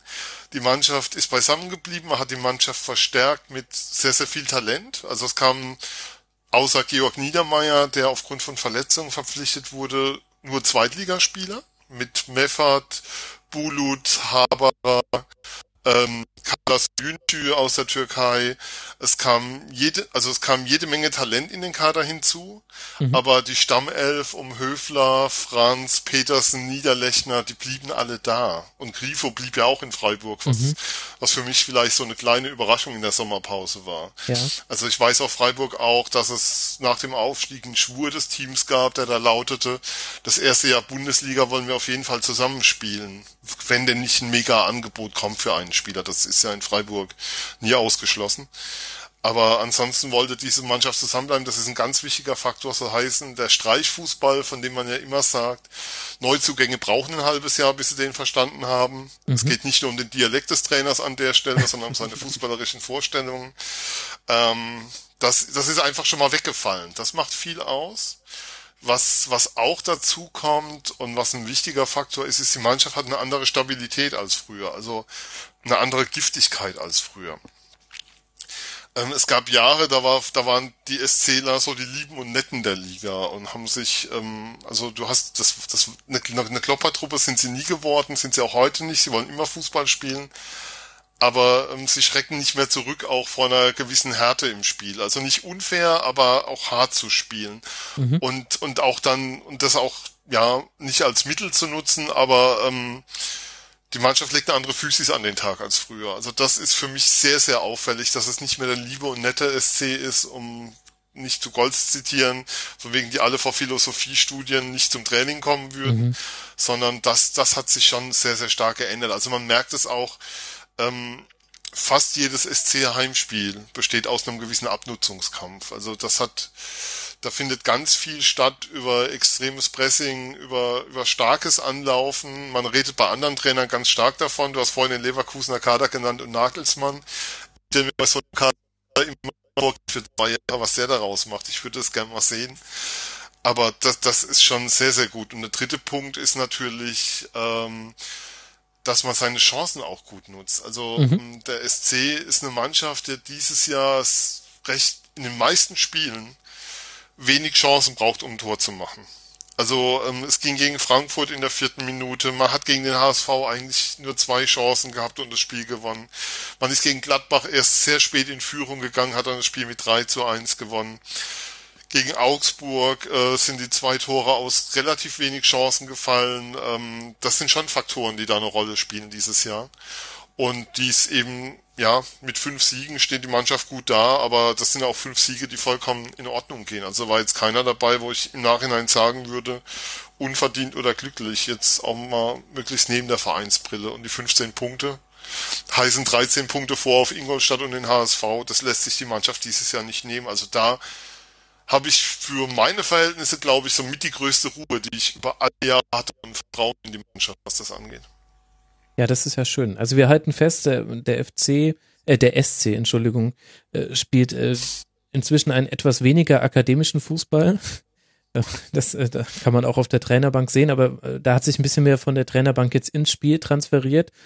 Und man ist ähm, neben einem neben einer hohen Eingespieltheit. Das ist interessant, dass das jetzt schon das äh, zweite Mal ist, dass wir beim Schwerpunkt, beim Erfolg eines Teams darüber reden, beim FC ja auch schon das war noch ein wichtiger Aspekt. Und dann eben, man, man verwertet die Chancen gut. Und da müssen wir ja dann, denke ich, auch über Einzelpersonalien sprechen. Also du hast äh, Grifo schon genannt, wahnsinnig wichtig in der Vorbereitung von Torchancen, mhm. was aber immer so ein bisschen äh, übersehen wird, so wie früher Darida, der das beim SC diese Rolle auch schon gespielt hat, ja. auch sehr, sehr laufintensiv. Also was Grifo an, äh, an, an Räumen zuläuft, ähm, wahnsinnig, äh, wahnsinnig gut. Der hat an einem guten Tag hat er einen Deckungsschatten, der ist breit wie äh, weiß ich nicht, der Mount Everest. Mhm.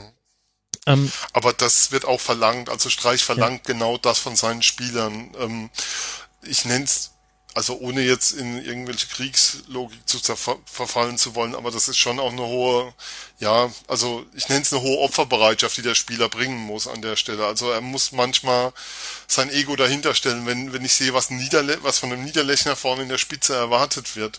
Ja. An, an Laufbereitschaft, an, ähm, an Pressingverhalten, dann ist es manchmal eben, ja, wie soll ich sagen, zu wenig ihn an seinen Toren zu messen weil er, weil er ganz andere Aufgaben erst erstmal erfüllen muss, die, die davor kommen und die dann andere neben ihm gut aussehen lassen.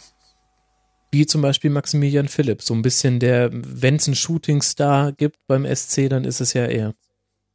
Absolut. Also ähm, es gab ja nach Bremen die Statistik, kein Spieler in Freiburg hat ähm, so viele Tore gemacht in den ersten Spielen, außer ein gewisser Papst, der mhm. Insofern muss man abwarten. Ähm, Philipp hat letztes Jahr in der zweiten Liga, ich hatte damals eine Saisonvorschau, wo ich gesagt habe, jetzt muss von ihm der Sprung kommen, jetzt muss er zeigen, dass er mehr ist als ein Talent und auch Stammspieler und ja, eben auch Leistungsträger werden kann. Und das hat er jetzt in der zweiten Liga gezeigt und zeigt es auch dieses Jahr. Also es gibt in Freiburg immer wieder den Wunsch nach Petersen Niederlechner vorne. Ich sehe das momentan nicht, weil Maximilian Philipp muss da vorne spielen, wenn er fit ist. Ist überhaupt keine Frage.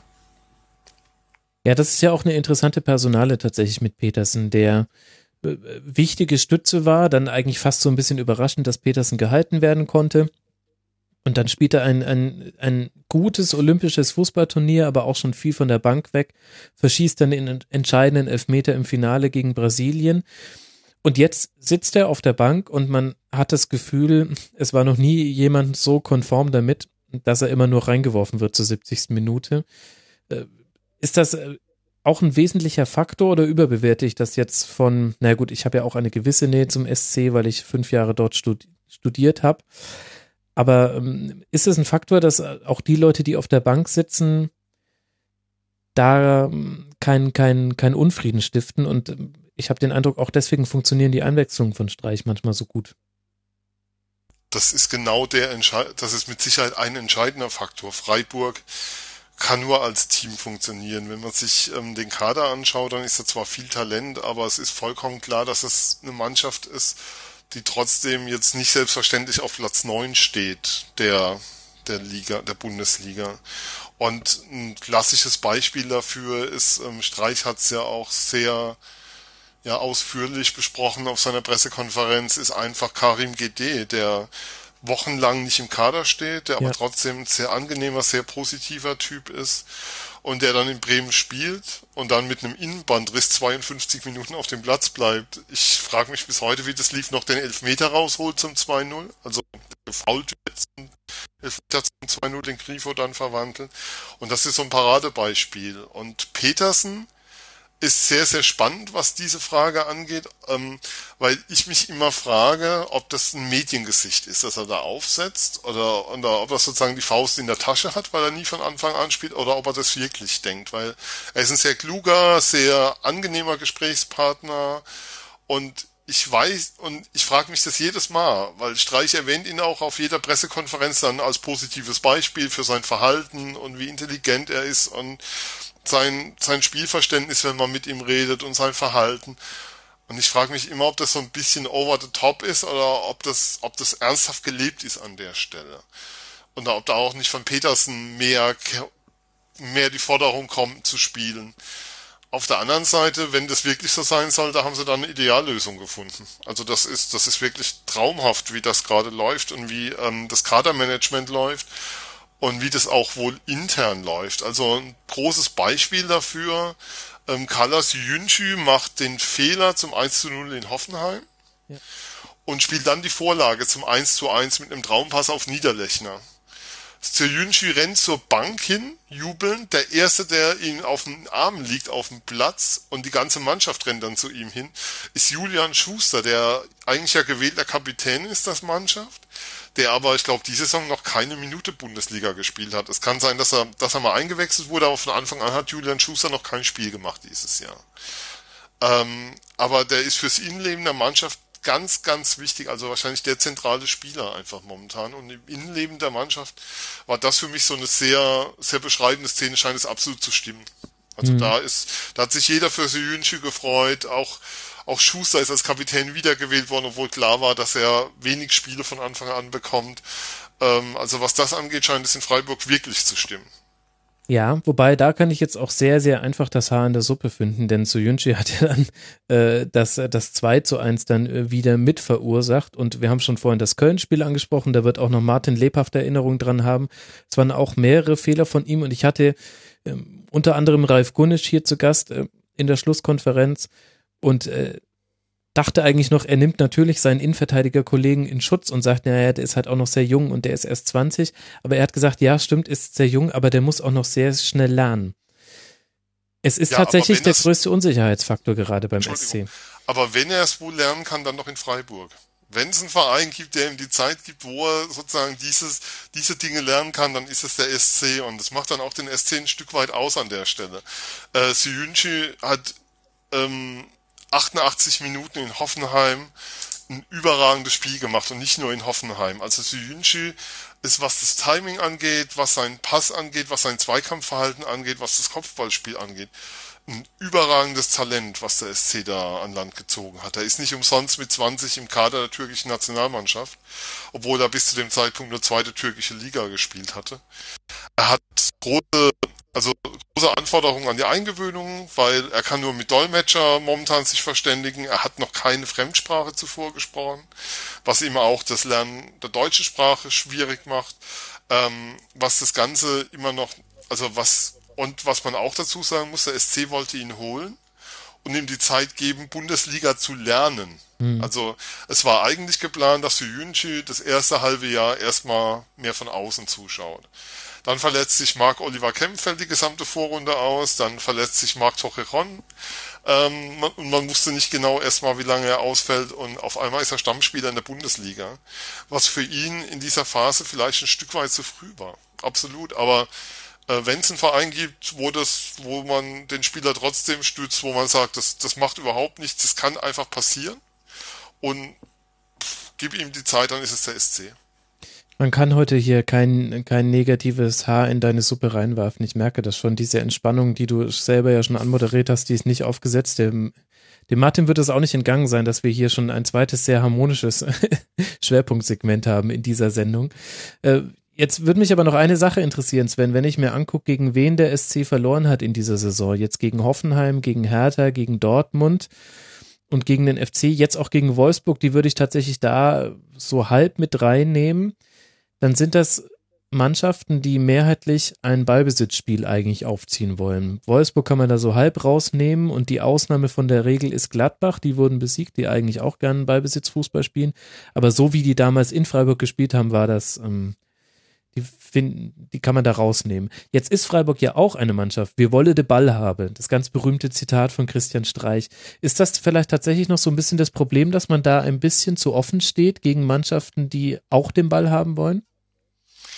Ich sehe es eigentlich eher umgekehrt. Ähm, okay. Das Spiel zum Beispiel in Hoffenheim, also das kann ich eben berichten, weil ich da war, ähm, war eines, wo der SC sehr, sehr klug angelaufen ist und sehr, sehr gut gegengearbeitet hat. Also ähm, ich glaube nicht, dass man sich schwer tut gegen Mannschaften, die den Ball haben wollen. Das ist gar nicht der Punkt, aber ich glaube, dass der SC keine Ballbesitzmannschaft ist. So rum. Also in der, also für, in der zweiten Liga auf jeden Fall, natürlich, weil da jede Mannschaft hinten drin steht. Aber in der ersten Liga ist der SC wahrscheinlich, ich kenn, ich kann dir jetzt keine Statistik liefern, aber vom Gefühl her würde ich sagen, in Minimum 25 Prozent der Spiele hat der SC weniger den Ball. Und die Schwierigkeit, die der SC in der Bundesliga eher hat momentan, ist gegen Mannschaften zu spielen, die, die defensiv einfach gut stehen und erstmal gegen den Ball arbeiten und sagen, Freiburg macht mal. Ja. Weil, weil sie da ähm, nicht unbedingt, also sie haben, sie haben für Freiburger Verhältnisse eine Top-Mannschaft zusammen, aber für, wir reden ja über Bundesliga und da ist schon nochmal die Anforderung eine andere. Und da haben sie nicht unbedingt die Mannschaft zusammen, um jetzt einen Gegner aus dem Stadion zu spielen, sondern da, da, da muss viel passen.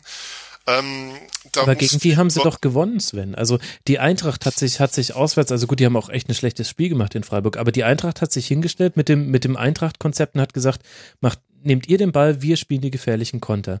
Augsburg ja, aber, hat aber, so gegen, gegen den SC gespielt, Werder hat so gegen den, na gut, Werder kann man da so ein bisschen rausnehmen. Und der HSV hat gemacht, was der HSV macht, also. Ja, aber, aber zum Beispiel das gegen HSV war ein komplett offenes Spiel. Wie gesagt, wenn Wut das 1 zu 0 macht, geht es in die andere Richtung. Es war ein verdienter Sieg, aber es hätte auch in die andere Richtung gehen können. Gegen Frankfurt fiel sehr früh das Führungstor. Mhm.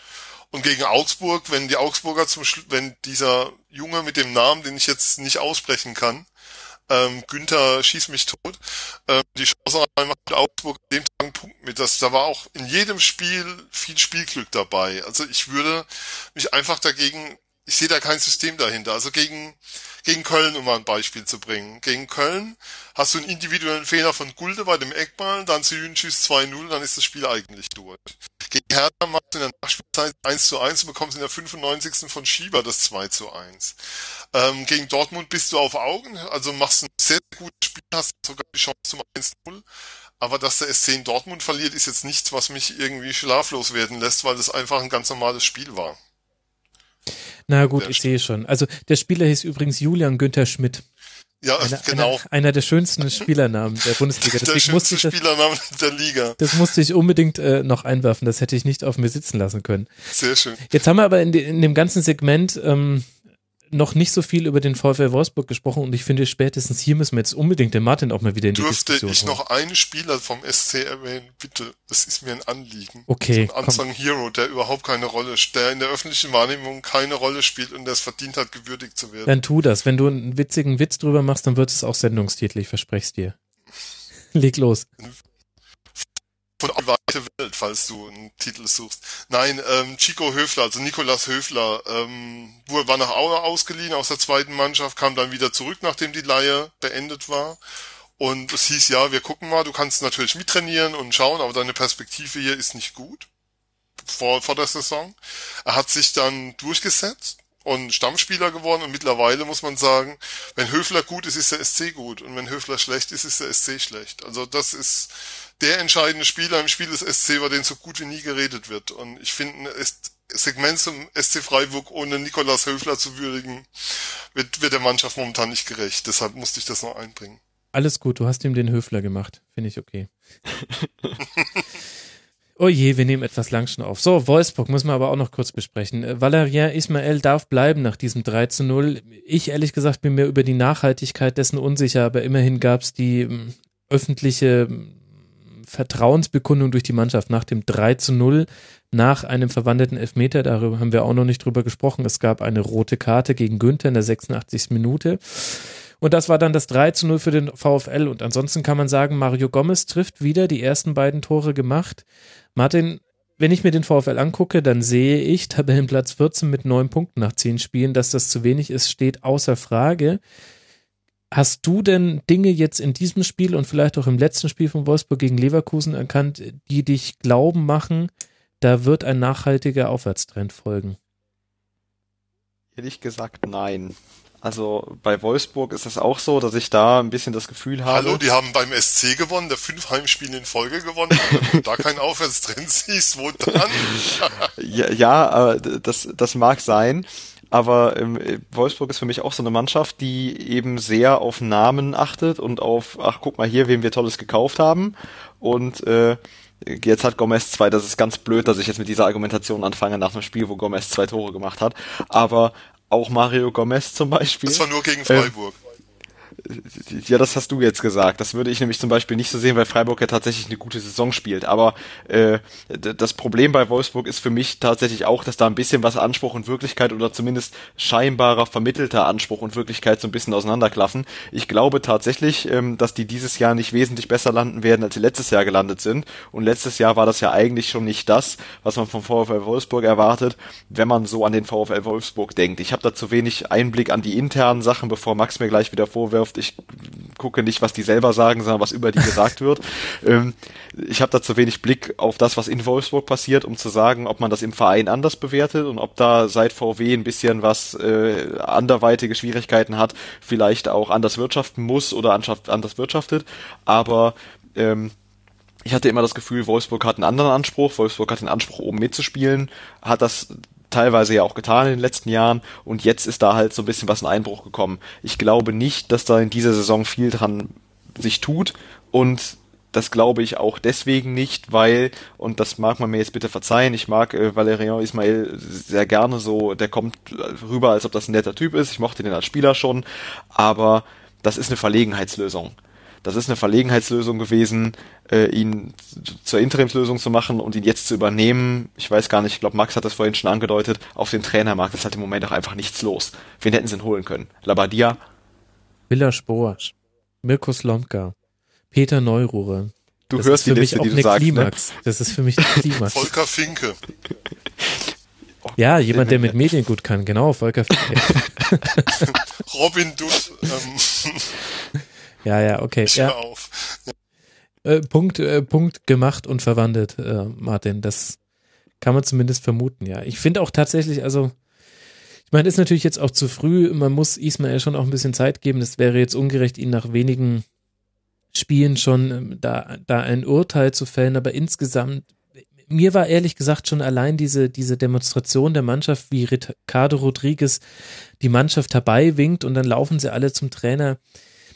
Ich, ich weiß nicht warum. Normalerweise kann man das nur positiv sehen und trotzdem hatte ich dabei ein komisches Gefühl. Ich dachte mir so, hm, weiß nicht, ob die nicht gerade irgendwie den bequemeren Weg gehen. Das war so mein erster Gedanke und das ist hochspekulativ und da können auch gerne die Wolfsburg-Fans, die uns hören, ähm, mich für kritisieren, weil ich habe da keine tiefergehenden Erkenntnisse. Aber ich habe so den Eindruck, ähm, Ismail ist nicht derjenige, der ihnen das Leben schwer macht. Während vorher Hacking jemand war, der war ganz schön knorrig, knarzig, der hat auch ganz schön draufgehauen, auch manchmal öffentlich. Der hat ja alle Register gezogen, die man so ziehen kann als Bundesliga-Trainer. Es hat nicht funktioniert. Und bei Ismail habe ich den Eindruck, zumindest von sehr weit weg betrachtet, das ist ein bisschen einfacher, wenn man als Spieler unter Ismail ähm, spielt. Und ich glaube aber, dass der bequeme Weg nicht der Weg ist, der Wolfsburg hilft. Einfach nur. Ja, und bei, bei der Szene, die du angesprochen hast, ja, die, also auch hier, vielleicht tue ich ihnen Unrecht und vielleicht ist das alles gar nicht so und ich sehe das komplett falsch, aber für mich war diese Szene genauso spontan und äh, und und ähm, ja ehrlich, wie das Aubameyang nach dem ersten Tor zu äh, Thomas Tuchel gelaufen ist und sich mit dem abgeklatscht hat. Ach, ich dachte, Dinge, wie, ich, dachte, du sagst jetzt, wie Tim Wiese sein erstes WWE-Match gewonnen hat. Das wäre doch der schönere Vergleich gewesen. Also da muss man ja sagen, Tim Wiese hat sich sehr gut verkauft, ja, und er würde Werder Bremen, über die wir ja gleich auch noch sprechen, im Moment sehr helfen. Aber dann auf der 6 oder als Innenverteidiger, oder? Als irgendjemand, der auf den Gegner draufspringt, dass der nicht mehr weitermachen kann. Klauser, ja, okay. Äh, gut, anderes Thema. Ja, äh, ich denke, wir, wir müssen bei Wolfsburg, ja, äh, man muss abwarten, aber das, ähm, da stehen noch nicht alle Ampeln auf grün, haha. Ähm, sehr gespannt, wie sich das weiterentwickelt. Ähm, wir, wir nehmen jetzt schon sehr lange auf, aber eine Frage muss ich doch noch zum SC stellen, ähm, Sven, denn das interessiert mich äh, tatsächlich. Jetzt haben wir diese Doping-Thematik und ähm, aus verschiedenen Gründen, die vor allem juristische Zufälle sind. Wen, wenn das interessiert, der kann sich wirklich nochmal den Kurzpass anhören, den ich vor zehn Tagen aufgenommen habe mit Jonathan Sachse dazu. Also aus diesen juristischen Zufällen heraus weiß man über Dopingstrukturen beim SC Freiburg und beim VfB Stuttgart Bescheid, über die man sonst keinen Bescheid wüsste. Das hat mit damit zu tun, dass Dokumente schon mal juristisch erfasst wurden und deswegen sind die jetzt noch durchsuchbar und normalerweise hätte man die nicht. Und das finde ich ist eine relativ große Nummer, denn wir sprechen hier von konkreten Bestellungen von Anabolika ins Trainingslager vom VfB Stuttgart. Und ähm, beim, beim SC Freiburg haben wir einen, einen mindestens zweifelhaften Arzt sitzen, ähm, der auch sehr hofiert wurde von allen Größen des Sports. Und das ist ein, ein sehr kleines Thema. Und der SC Freiburg sperrt sich nicht gegen eine, gegen eine Wiederaufarbeitung. Also er stellt unter anderem sein Archiv zur Verfügung und ähm, steht auch Rede und Antwort, so wie ich das zumindest von allen beteiligten Journalisten höre. Gleichzeitig weiß ich aber auch, äh, dass gerade die Uni Freiburg, die da ja auch mit drin hängt, meine Alma Mater, äh, die, die bekleckert sich jetzt nicht gerade mit, mit Ruhm darin, diese ganze Sache aufzurollen. Und wir sprechen da ja auch nicht nur über den Fußball, sondern auch über den Radsport. Warum ist das so ein Nicht-Thema und bricht sich das nicht total mit, mit, mit ganz vielem, für das der SC Freiburg schon in den letzten 15 Jahren steht? Ich kann dir da erstmal nur gratulieren zu der Sendung mit Jonathan. Die ist wirklich sehr Danke. empfehlenswert. Wer es noch nicht gehört hat, habe sie ja schon mal geschrieben, fand die wirklich sehr erkenntnisbringend und sehr, sehr gut, auch als Fan des SC. Ich kann sagen, für mich hängt am Verhalten des SC in dieser Affäre die Frage von meiner Mitgliedschaft im Verein. Also ich bin Vereinsmitglied, ähm, die große Tochter ist Vereinsmitglied und ähm, ich bin momentan mehr als unzufrieden mit dem, was da passiert. Man muss ja auch sagen, dass der SC bis ins Jahr 2007 oder 2008, das weiß ich gerade nicht genau, ähm, als Vereinsarzt Dr. Andreas Schmidt hatte, der der mhm. neben Lothar, hein Lothar Heinrich hieß er, der zweite Arzt des Team Telekom war, die das Dopingprogramm initiiert und aufgesetzt haben und durchgeführt haben sollen, haben, wie auch immer. Ich möchte mich da jetzt juristisch nicht reinbegeben, aber ähm, habe das auch schon vor Jahren getwittert, wieso sich kein Journalist mal mit der Frage beschäftigt. Also für mich ist das ein Riesenthema und ähm, ich erwarte da vom Verein auch eine klare Aufarbeitung. Und zu sagen, wir stellen unser Archiv zur Verfügung und arbeiten mit allen zusammen, reicht mir an der Stelle definitiv nicht.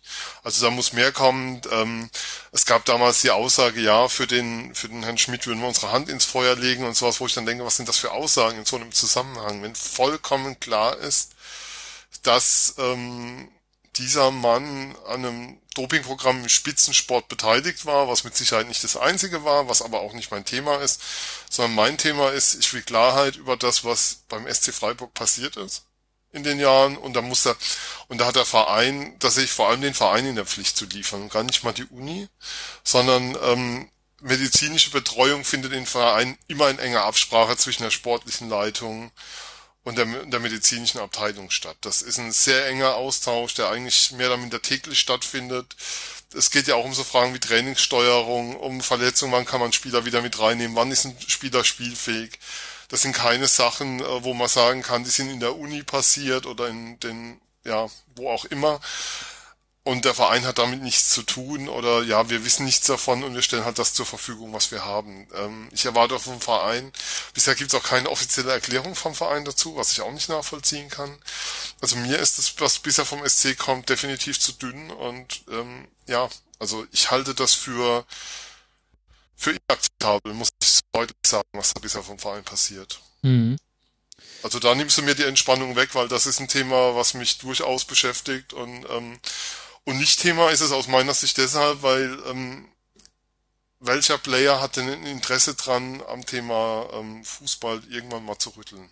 Ja, aber Journalisten sind in dem Sinne ja keine Player. Und dass da die Badische Zeitung nicht das große Investigativprojekt äh, startet, äh, das hängt meiner Meinung nach dann ähm, mit der Art und Weise zusammen, wie die Badische Zeitung funktioniert. Zumindest in der Zeit, in der ich in Freiburg gelebt habe, habe ich sie jetzt nicht so als, ähm, also äh, ich weiß nicht, was das Gegenteil von Klüngel ist, aber äh, da sind die Bande zum SC schon sehr stark.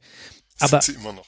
Ja, eben. Ähm, aber äh, das, äh, aber das erklärt ja nicht, warum, warum nicht überregionale Medien das, das mehr aufgreifen. Und ich frage mich tatsächlich, ist äh, ist das da, liegt das daran, dass das äh, Thema Doping einfach ein sehr komplexes ist und es ist schwierig und man darf da auch nicht so die harten Formulierungen wählen, allein weil man dann den Hintern wegverklagt bekommt, also auch Jonathan und ich und wir beide ja jetzt auch.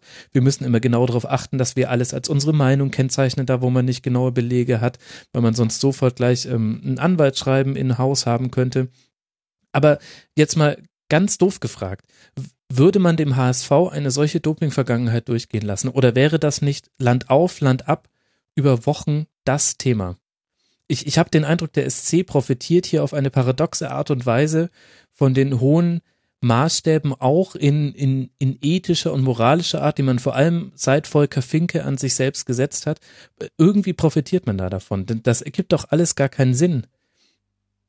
Das, das ist ein guter Gedanke an der Stelle. Auf der anderen Seite, ähm, um dir jetzt mal ein anderes Beispiel zu geben, also zum einen ist der VfB daran beteiligt und da, da ist ja die Aufarbeitung auch, ähm, das Interesse auch sehr gering. Ja. Und ein anderes Beispiel, um dir mal was zu nennen, wo ist denn das öffentliche Interesse?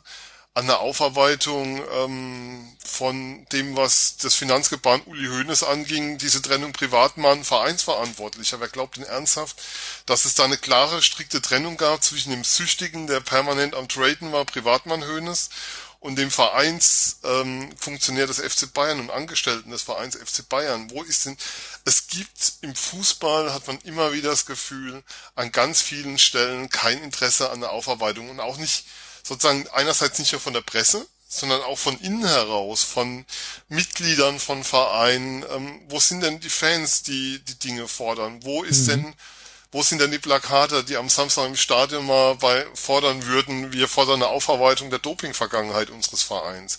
Ähm, es gibt Sportarten, anderes Beispiel, Thiago verpasst einen Dopingtest, weil er nicht erreichbar war, weil er nicht auffindbar war an dem Ort, an dem er angeblich sein sollte.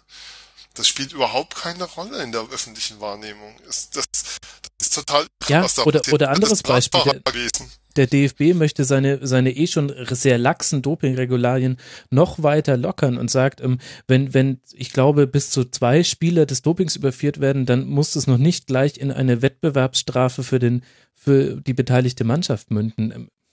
Ja, sie wollen sie anpassen, offiziell an UEFA und FIFA, was genau diese Aufweichung bedeutet. Nun muss man sagen, dass bisher pro Spiel zwei kontrolliert werden. Wo soll denn dann der dritte positive Fall herkommen? Also, das ist insgesamt wirklich das Thema investigative Aufarbeitung im Fußball. Ähm, die Kollegen des Spiegel kann man dann nicht hoch genug loben und auch ähm, was Thomas Kistner bei der Süddeutschen leistet oder was Jens Weinreich im Zusammenhang mit FIFA und IOC leistet. Aber es sind viel zu wenige. Es sind einfach viel, viel zu wenige, die sich da wirklich reingraben in Themen, die einfach nicht, ja, nicht die schöne Seite des Sports zeigen und in der man sich Anne auch so gerne sonnt. Es ist echt schwierig. Ich meine, es ist auch alles nicht so einfach und ähm, ich meine, es jetzt, ja, wir dürfen jetzt nicht zu viele Themen aufmachen, aber nur, nur um es kurz mal gesagt zu haben, äh, bei dieser Hönes-Geschichte, da hat, hatte ich auch mit einigen Journalisten zu tun, die da durchaus versucht haben, sehr am Ball zu bleiben. Da hast du einfach das große Problem gehabt, dass mit Dreyfus der entscheidende Mann schon gestorben ist und mit ihm, sage ich jetzt mal so salopp, eine, einfach nur eine Meinungsäußerung, ganz, ganz viele Dokumente einfach auch nicht da sind. Ähm, also das ist halt einfach das Problem, dass äh, du brauchst da tatsächlich die handfesten Beweise, die zu bekommen, ist sowieso schon schwierig und in manchen Fällen quasi unmöglich. Aber in diesem einen Fall beim SC und beim VfB haben wir eben die Dokumente und das eben aus einem Zufall. Ich habe schon erwähnt und deswegen ärgert mich das ehrlich gesagt auch, wie der Verein selber damit umgeht. Das ist alles sehr lax. Das macht mich auch misstrauisch. Also das sind für mich so die klassischen Verhaltensweisen von Leuten, die schon noch ein bisschen mehr wissen, zumindest ein paar im Verein. Sind ja auch noch einige am Werk. Ja, da ist ja eine hohe Kontinuität bei den Verantwortlichen da. Also Heinrich Breit ist lange im Vorstand, Fritz Keller ist schon lange in verantwortlicher Position da. Ähm, mir ist das, ich bin sehr bei dir. Also ich kann dir dann dir, dir da nur zustimmen und wäre auch der Letzte, der da auf die Idee kommen wird, es sich irgendwie schützen vor den Verein zu stellen an diesem Punkt. Mhm. Es, es passt überhaupt nicht zu, zu allem, wofür der SC sonst steht und auch, ähm, auch na egal. Äh, ich glaube, wir haben es ausreichend ähm, behandelt. Ich wollte das aber irgendwie nochmal angesprochen haben, ähm, denn das, das gehört für mich auch dazu. Das ist für mich äh, somit das größte Nicht-Thema dieser Bundesliga-Saison. Und äh, Zumindest im Rasenfunk wird es immer vorkommen. Da könnt ihr euch sicher sein, äh, liebe Hörer, wenn es was Neues dazu gibt, was valide ist, dann äh, werde ich da immer drüber sprechen, denn ich finde es wichtig. So, ihr zwei, wir haben, mein Gott, wir haben immer noch über zwei Spiele noch gar nicht gesprochen. Ich würde sagen, das machen wir jetzt ein bisschen kürzer. Die Hörer werden es uns auch verzeihen, denn, denn wir müssen ja irgendwann auch mal hier zum Ende kommen. Wir haben noch nicht gesprochen, unter anderem über das Spiel Schalke gegen Werder Bremen und damit bewegen wir uns in der Tabellenregion immer weiter nach unten. Und gleichzeitig geht der Blick aber auch in zwei verschiedene Richtungen. Für Schalke geht er eher nach oben. Schalke hat eine Konstanz in seine äh, Ergebnisse reinbekommen, die, äh, das ist genau das, wonach Schalke seit Jahren gesucht hat. Das muss man sich tatsächlich mal überlegen, wie lange es das einfach schon nicht mehr gab, dass Schalke acht Pflichtspiele in Folge nicht mehr verloren hat. Das war immer das, das eine Ding, was man selbst erfolgreichen Trainern wie Jens Keller vorgeworfen hat, diese Inkonstanz. Jetzt ist sie da und dementsprechend zeigt der Blick nach oben 3 zu 1 gegen Werder. Und bei Bremen auf der anderen Seite, ja, wieder ein 1 zu 3, insgesamt jetzt schon 27 Gegentore. Äh, ich glaube, heute hat der Kommentator irgendwann gesagt, ja, das ist halt ein kleiner Teil des Problems. Wenn man zwei Tore gefangen hat, dann muss man halt auch immer gleich drei Tore schießen, um zu gewinnen. Da dachte ich mir, ja, das ist vielleicht nicht ein kleiner Teil des Problems, das ist das Problem, verdammt nochmal. Sieben Punkte, Platz 16, die Tendenz geht nach unten. Und dieses Spiel finde ich, Martin, auch äh, vollkommen verdient verloren, so bitter es ist. Ja, das, äh, ich habe während des Spiels bei Twitter den schönen Kommentar gelesen, die Bremer Abwehr sieht aus, als ob da Leute äh, bei sind, die aus religiösen Gründen sonntags nicht arbeiten dürfen. ähm, fand ich sehr treffend. sehr hart, aber treffend.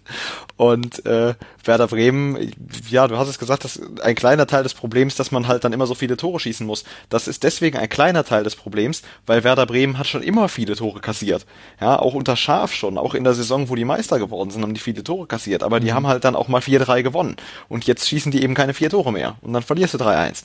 Und äh, die, die Abwehr war gerade bei den ersten zwei Toren vogelwild und äh, dann hätte Bremen ja fast noch das Glück gehabt, dass sie durch den Foul-Elfmeter und da muss man doch einfach mal hervorheben, wie blöd ist denn da bitte der Schalker Verteidiger?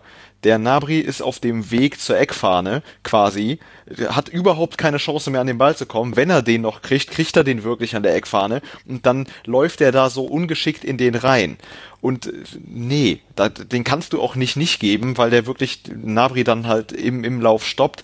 Ähm, völlig unnötiges äh, Gegentor, dann durch den Elfmeter, der schön geschossen war, aber dann hätte Werder Bremen fast noch das Glück gehabt, trotz dieser desolaten Leistung bei den zwei Gegentoren, äh, noch mal ranzukommen. Und da ist es fast schon fußballerische Gerechtigkeit, dass Schalke da auf 3-1 gestellt hat und äh, völlig verdient gewonnen, in meinen Augen. Bremen wirkt so ein bisschen wie so ein Retro-Ansatz, so, ähm, so nach dem Motto, was schert unser moderner Fußball? Wir, wir bleiben unserem Stil treu also heute heißt ja eigentlich erstmal sicher stehen und darauf baust du auf. Also Ballgewinne, Gegner nicht ins Spiel kommen lassen und dann und dann dann spielt dann darauf baut das eigene Spiel auf mit ganz schnellem um, mit Umschaltspiel so dieser dieser Klassiker, den man mittlerweile in 80 Prozent der Bundesligaspiele sieht. Hm. Und die Bremer spielen immer noch und wenn du dir anschaust, die haben, wenn die für die Abwehr verpflichtet haben, dann holen die aber für vorne Max Kruse und ein Napri und du denkst so, Leute, habt ihr keine anderen Probleme, als im Sturm was zu machen? Also das ist auch eine Personalpolitik im Sommer gewesen, die sich mir so 0,0 erschließt. Weil Bremen kriegt seit Jahren, also sind die mindestens immer unter den Top 5, was die Gegentore angeht. Meistens eher Top 2 bis 3. Und du kannst doch nicht ähm, darauf bauen, dass du, dass du das jedes Jahr hinbekommst. Du musst doch mal irgendwann schaffen, ein solides taktisches Fundament für, für dein Spiel aufzubauen und deine Mannschaft hinzubekommen. Und ich habe ja vorhin erzählt von dem Spiel in Darmstadt, das war desaströs, was die gezeigt haben von auf der taktischen Ebene. Es ging dann 2-2 aus, weil Napri einfach ein überragendes Talent ist. Der wird auch nicht lange in Bremen bleiben. Das mhm. ist ein sensationeller Fußballer, der einen wirklichen unglaubliche Qualität hat, gerade im 1 gegen 1 und auch für Überraschungsmomente sorgen kann, die du sonst eben nicht hast auf dem Tabellenniveau, über das wir da reden. Aber das, das kann es doch nicht sein, dass du im Sommer diese zwei Top, diese fast zehn, weiß nicht, über 10 Millionen ausgibst für zwei Stürmer und in der Abwehr Leute holst, wo du dich fragst, wie sollen die jemals Bundesliga spielen? Ja, aber du hast es ja, du hast es ja im Prinzip selbst gesagt. Fußball ist ein einfacher Sport. Du kannst Fußball runterbrechen auf zwei Arten zu denken. Wenn ich hinten keins kriege, muss ich vorne nur eins schießen. Oder wenn ich vorne elf schieße, kann ich auch zehn kriegen, habe immer noch gewonnen. Und Werder Bremen denkt eben, und Sven, du hast es völlig richtig gesagt, heute ist die andere Variante die, wie Fußball international gedacht wird und auch in der Bundesliga gedacht wird, aber Werder Bremen denkt sich, wenn wir vorne elf schießen, können wir hinten zehn kriegen. Deren Problem ist nur, die schießen halt die elf Tore nicht. Die kriegen aber die zehn. Bremen ist so irgendwie der Fokuhila der Bundesliga. ja, sehr schön. Dass das der Titel dieser Sendung ist. Okay, das, das äh, ist, ist notiert. Ich möchte aber ein bisschen, ein bisschen verteidigend für Bremen einspringen. Also ich teile schon äh, die Aussage, dass der Kader unausgewogen ist und dass es halt ähm, vor allem hinten mangelt. Da muss man aber auch mit in die Betrachtung mit einbeziehen, mit Yannick Westergaard den wichtigen Spieler in der Innenverteidigung verloren, dafür aber auch ordentlich Kohle für ihn bekommen, also kolportiert sind 12,5 Millionen Euro von Borussia Mönchengladbach. Und dann habe ich den Eindruck, dass Werder Bremen einfach durch eine Kombination aus verschiedenen Dingen in eine Situation gekommen ist, in der man am Transfermarkt vor allem nach Möglichkeiten einkauft. Das heißt, Werder Bremen ist finanziell sehr, sehr klamm und zwar sehr, sehr klamm. Also das äh, sah schon richtig bedrohlich aus in den letzten Jahren.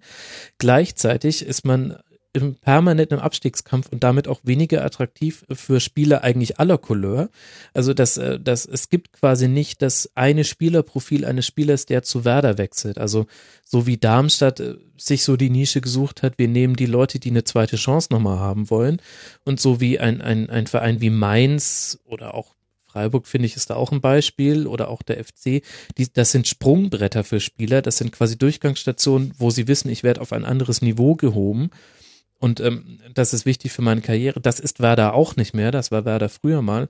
Und deswegen habe ich den Eindruck, muss Werder viel mehr nach Möglichkeiten einkaufen. Das heißt, wenn sich so die Möglichkeit sehr Schnabri bietet, egal wie da jetzt dann die Bayern noch mitgespielt haben mögen bei diesem Transfer oder nicht, aber es gab die Möglichkeit, den zu bekommen und es gab auch die Möglichkeit, Max Kruse zurückzuholen, äh, zu holen, Entschuldigung ja, dann, dann, dann musst du das fast schon machen als Werder, weil du so wenige Alternativen hast. Und du musst dann eben hoffen, dass diejenigen, die du ansonsten dir noch leisten konntest, dass die dann auch einschlagen. Und da musst du aber halt auch in anderen Ligen wildern. Dann hörst, holst du eben Moisander von äh, Sampdoria, du holst einen Falou Diané von Stadtrenn.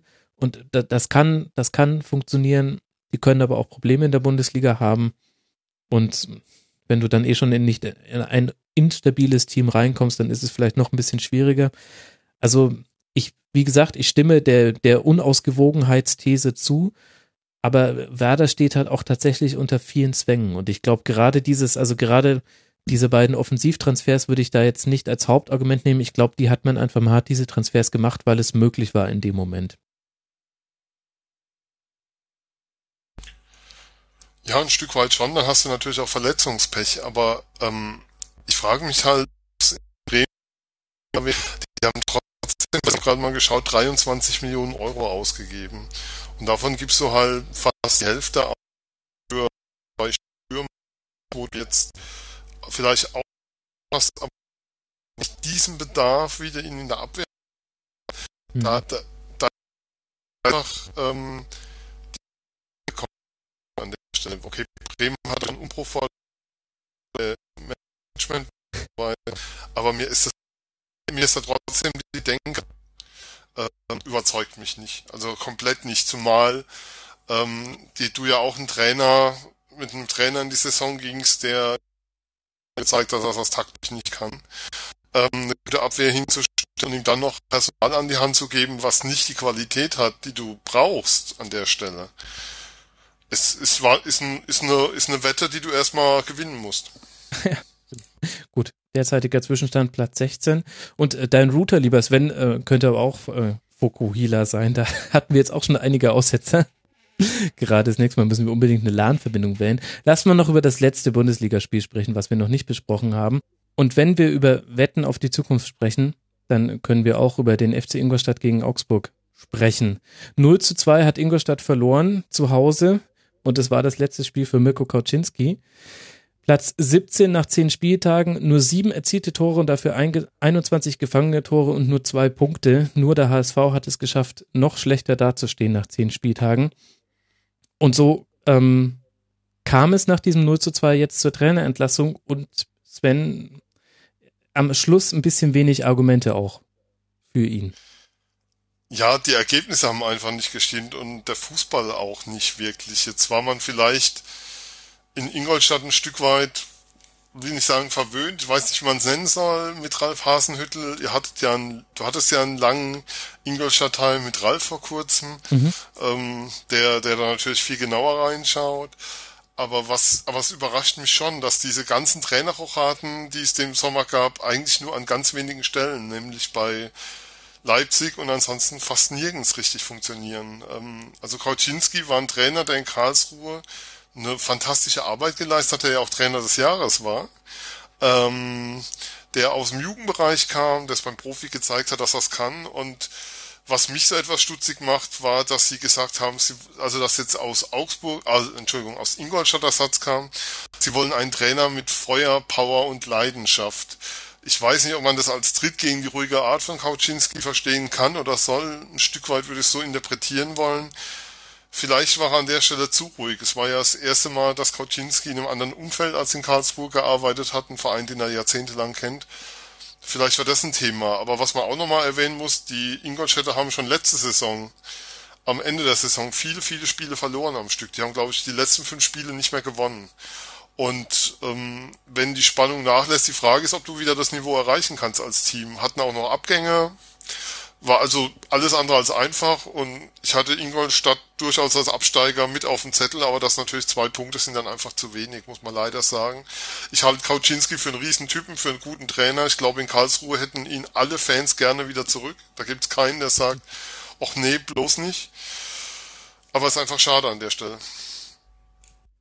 Ja, aber vielleicht hat diese Aussage, die ich auch interessant finde, tatsächlich einen Hinweis, in welche Richtung es gefehlt hat. Also ich denke, dass die Verantwortlichen auch die Situation in Ingolstadt so einschätzen würden, dass sie sagen, naja, es geht auf jeden Fall gegen den Abstieg und das kann dann auch mal schief gehen. Ich glaube, keiner von denen erwartet, dass man da in der ersten Liga bleibt.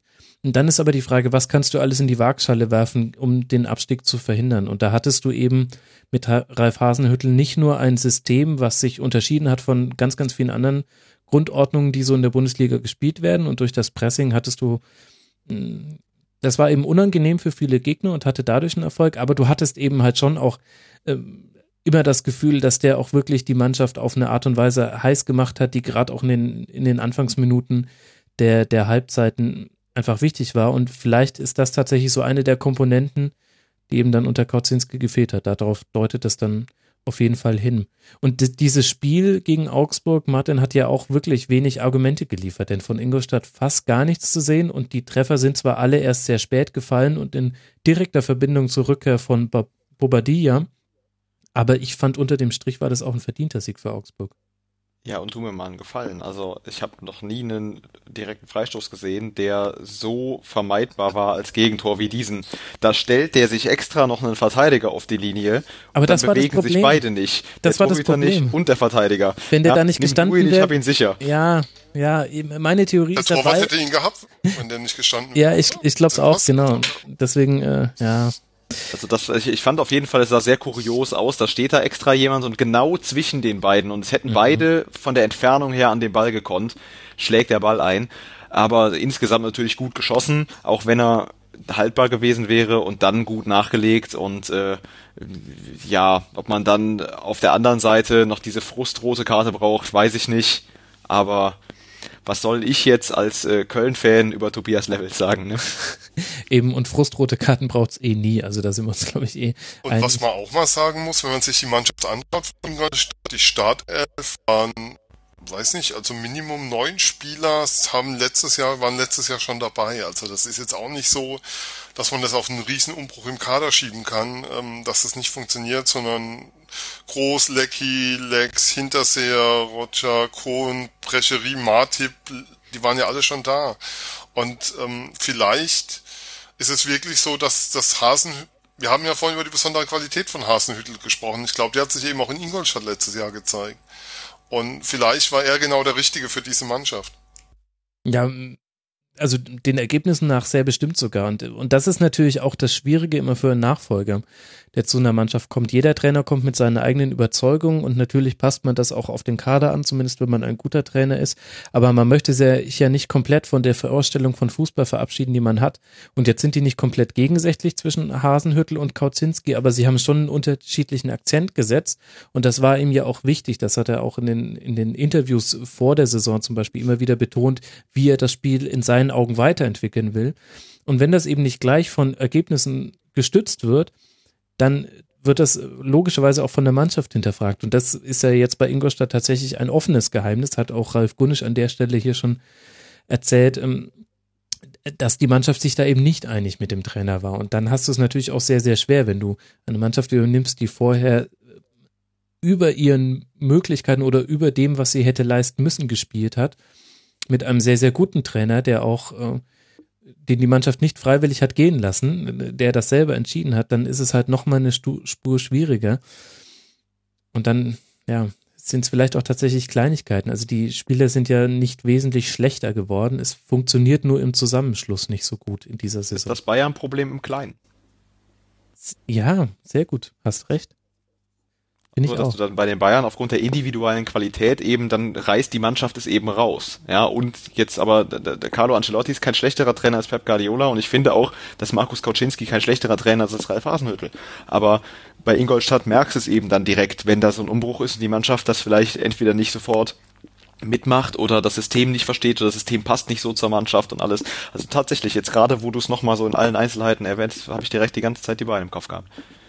Ja, du hast tatsächlich recht und mit dem, mit dem Zusatz sogar noch, dass du auch im Sturm gerade Leute mit einer Krise hast. Also jetzt vielleicht auf einem anderen Niveau als Lewandowski, ähm, aber vielleicht mit Müller kann man schon vergleichen. Meiner Meinung nach ist das immer noch eine große Baustelle beim FC Ingolstadt, dass einfach zu wenige Tore erzielt werden. Und in der letzten Saison konntest du das abfangen, dadurch, dass man sehr, sehr wenige Tore gefangen hat und gleichzeitig viele, viele Standards, nee, viele Elfmeter hat man gemacht. Ich glaube, neun Tore nach Elfmeter waren es in der letzten Saison.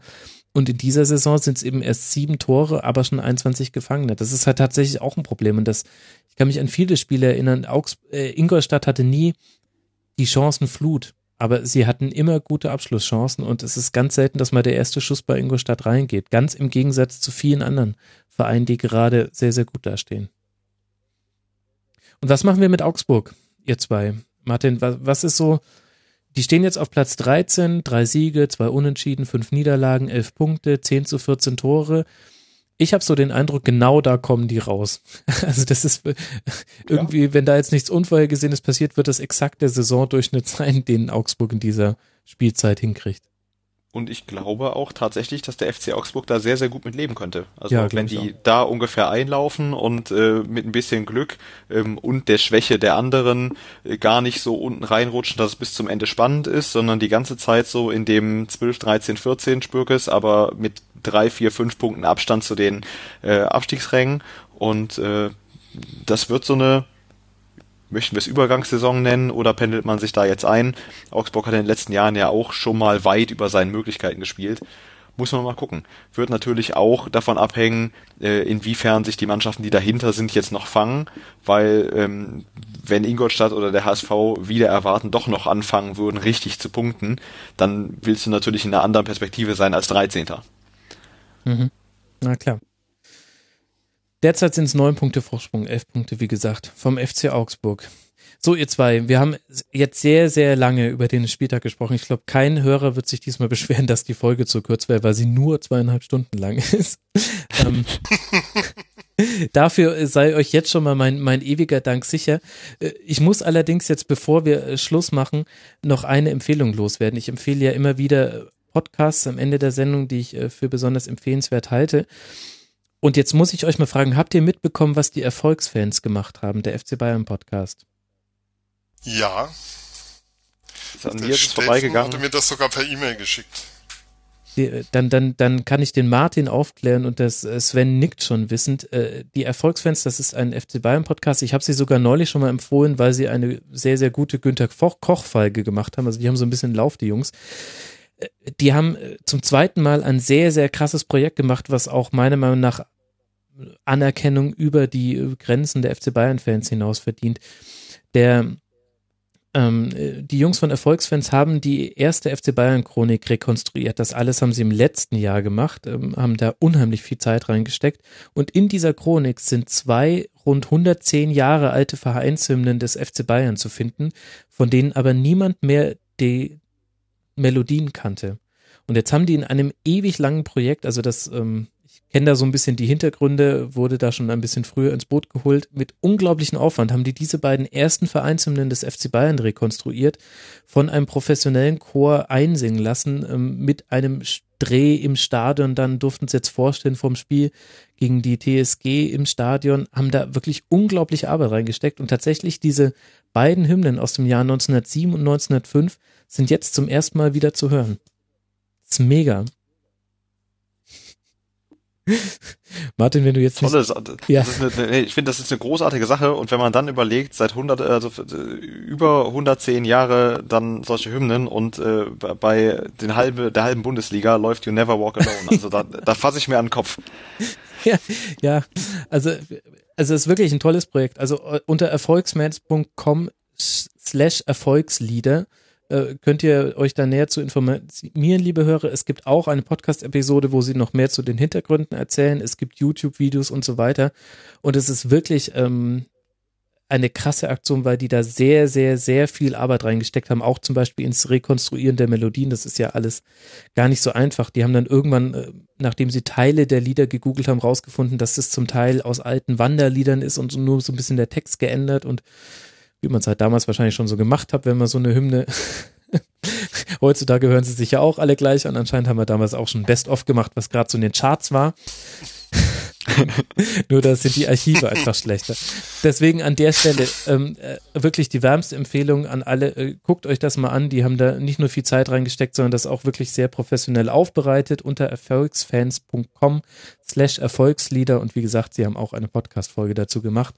Schaut es euch an. Mich würde es total freuen, wenn das äh, vielleicht so ein bisschen andere Fans auch motiviert, mal bei Ihren Verein zu gucken, welche weißen Flecken in der Geschichte gibt's noch, die man vielleicht mit ein bisschen Archivarbeit und ein bisschen Stöbern in alten Dokumenten vielleicht aufarbeiten kann. Denn die Vereine, ja, kommen vielleicht nicht dazu, ist wahrscheinlich nicht die höchste Priorität im Bundesliga-Alltag.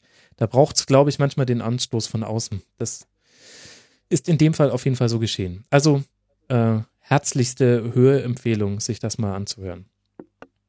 Jetzt sind wir aber durch. Ihr habt's geschafft, ihr zwei. Wow. Und, ja, ja.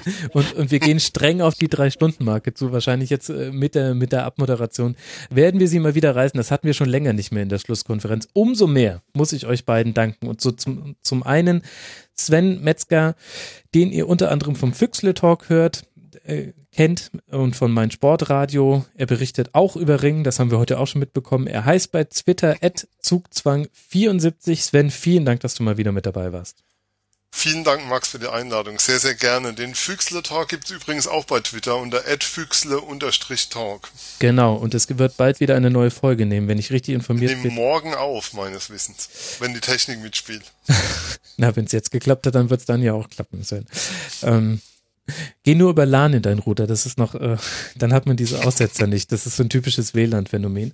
Nein, also vielen Dank, dass du mit dabei warst und ähm, hast uns wieder gute Einblicke gegeben und außerdem auch herzlichsten Dank an Martin Grabmann, at MA Grabmann bei Twitter. Martin, danke, dass du uns nicht nur zum FC so viel Rede und Antwort gestanden hast. Immer wieder sehr, sehr gerne und ich bin immer wieder schockiert, dass du mich nochmal fragst und nicht irgendwann sagst, nee, der nicht mehr. Du, wir treffen uns ja immer auf einer witzigen, argumentativen Basis. ja, ich hoffe, das sehen die Hörer genauso. Ach, wer jetzt noch dran ist, äh, der ist entweder tot oder es ist ihm egal. oder, oder eingeschlafen. Oder eingeschlafen. Äh, der Einschlafen-Podcast unter den ja. Fußball-Podcasts. Liebe Hörer, wenn euch äh, nach drei Stunden immer noch der Sinn steht nach Fußball-Podcasts, dann geht auf rasenfunk.de slash podroll. Wenn ihr uns unterstützen wollt, dann geht auf rasenfunk.de slash unterstützen. Und äh, vielen Dank auch an die beiden Leute, die eine iTunes-Rezension geschrieben haben in der letzten Woche. Äh, hat mich sehr gefreut. Ich lese die immer sehr gerne. Und ansonsten empfehlt uns gerne weiter. Ich freue mich immer über neue Hörer und über Feedback. Und dann hören wir uns in zwei Wochen wieder. Es gibt jetzt eine kleine Länderspielpause und dann steht dieser unbedeutende Spieltag mit dem Spiel Dortmund gegen Bayern an. Da wird es dann auch eine Schlusskonferenz zu geben. Nach der Zeit im Stand dann am Montag. Früher schafft Bis dahin, liebe Hörer, macht's gut. Viel Spaß bei den Länderspielen gegen San Marino und Italien. Das wird ein Kracher, ich sag's euch. Und dann hören wir uns in zwei Wochen wieder. Bis dahin, macht's gut.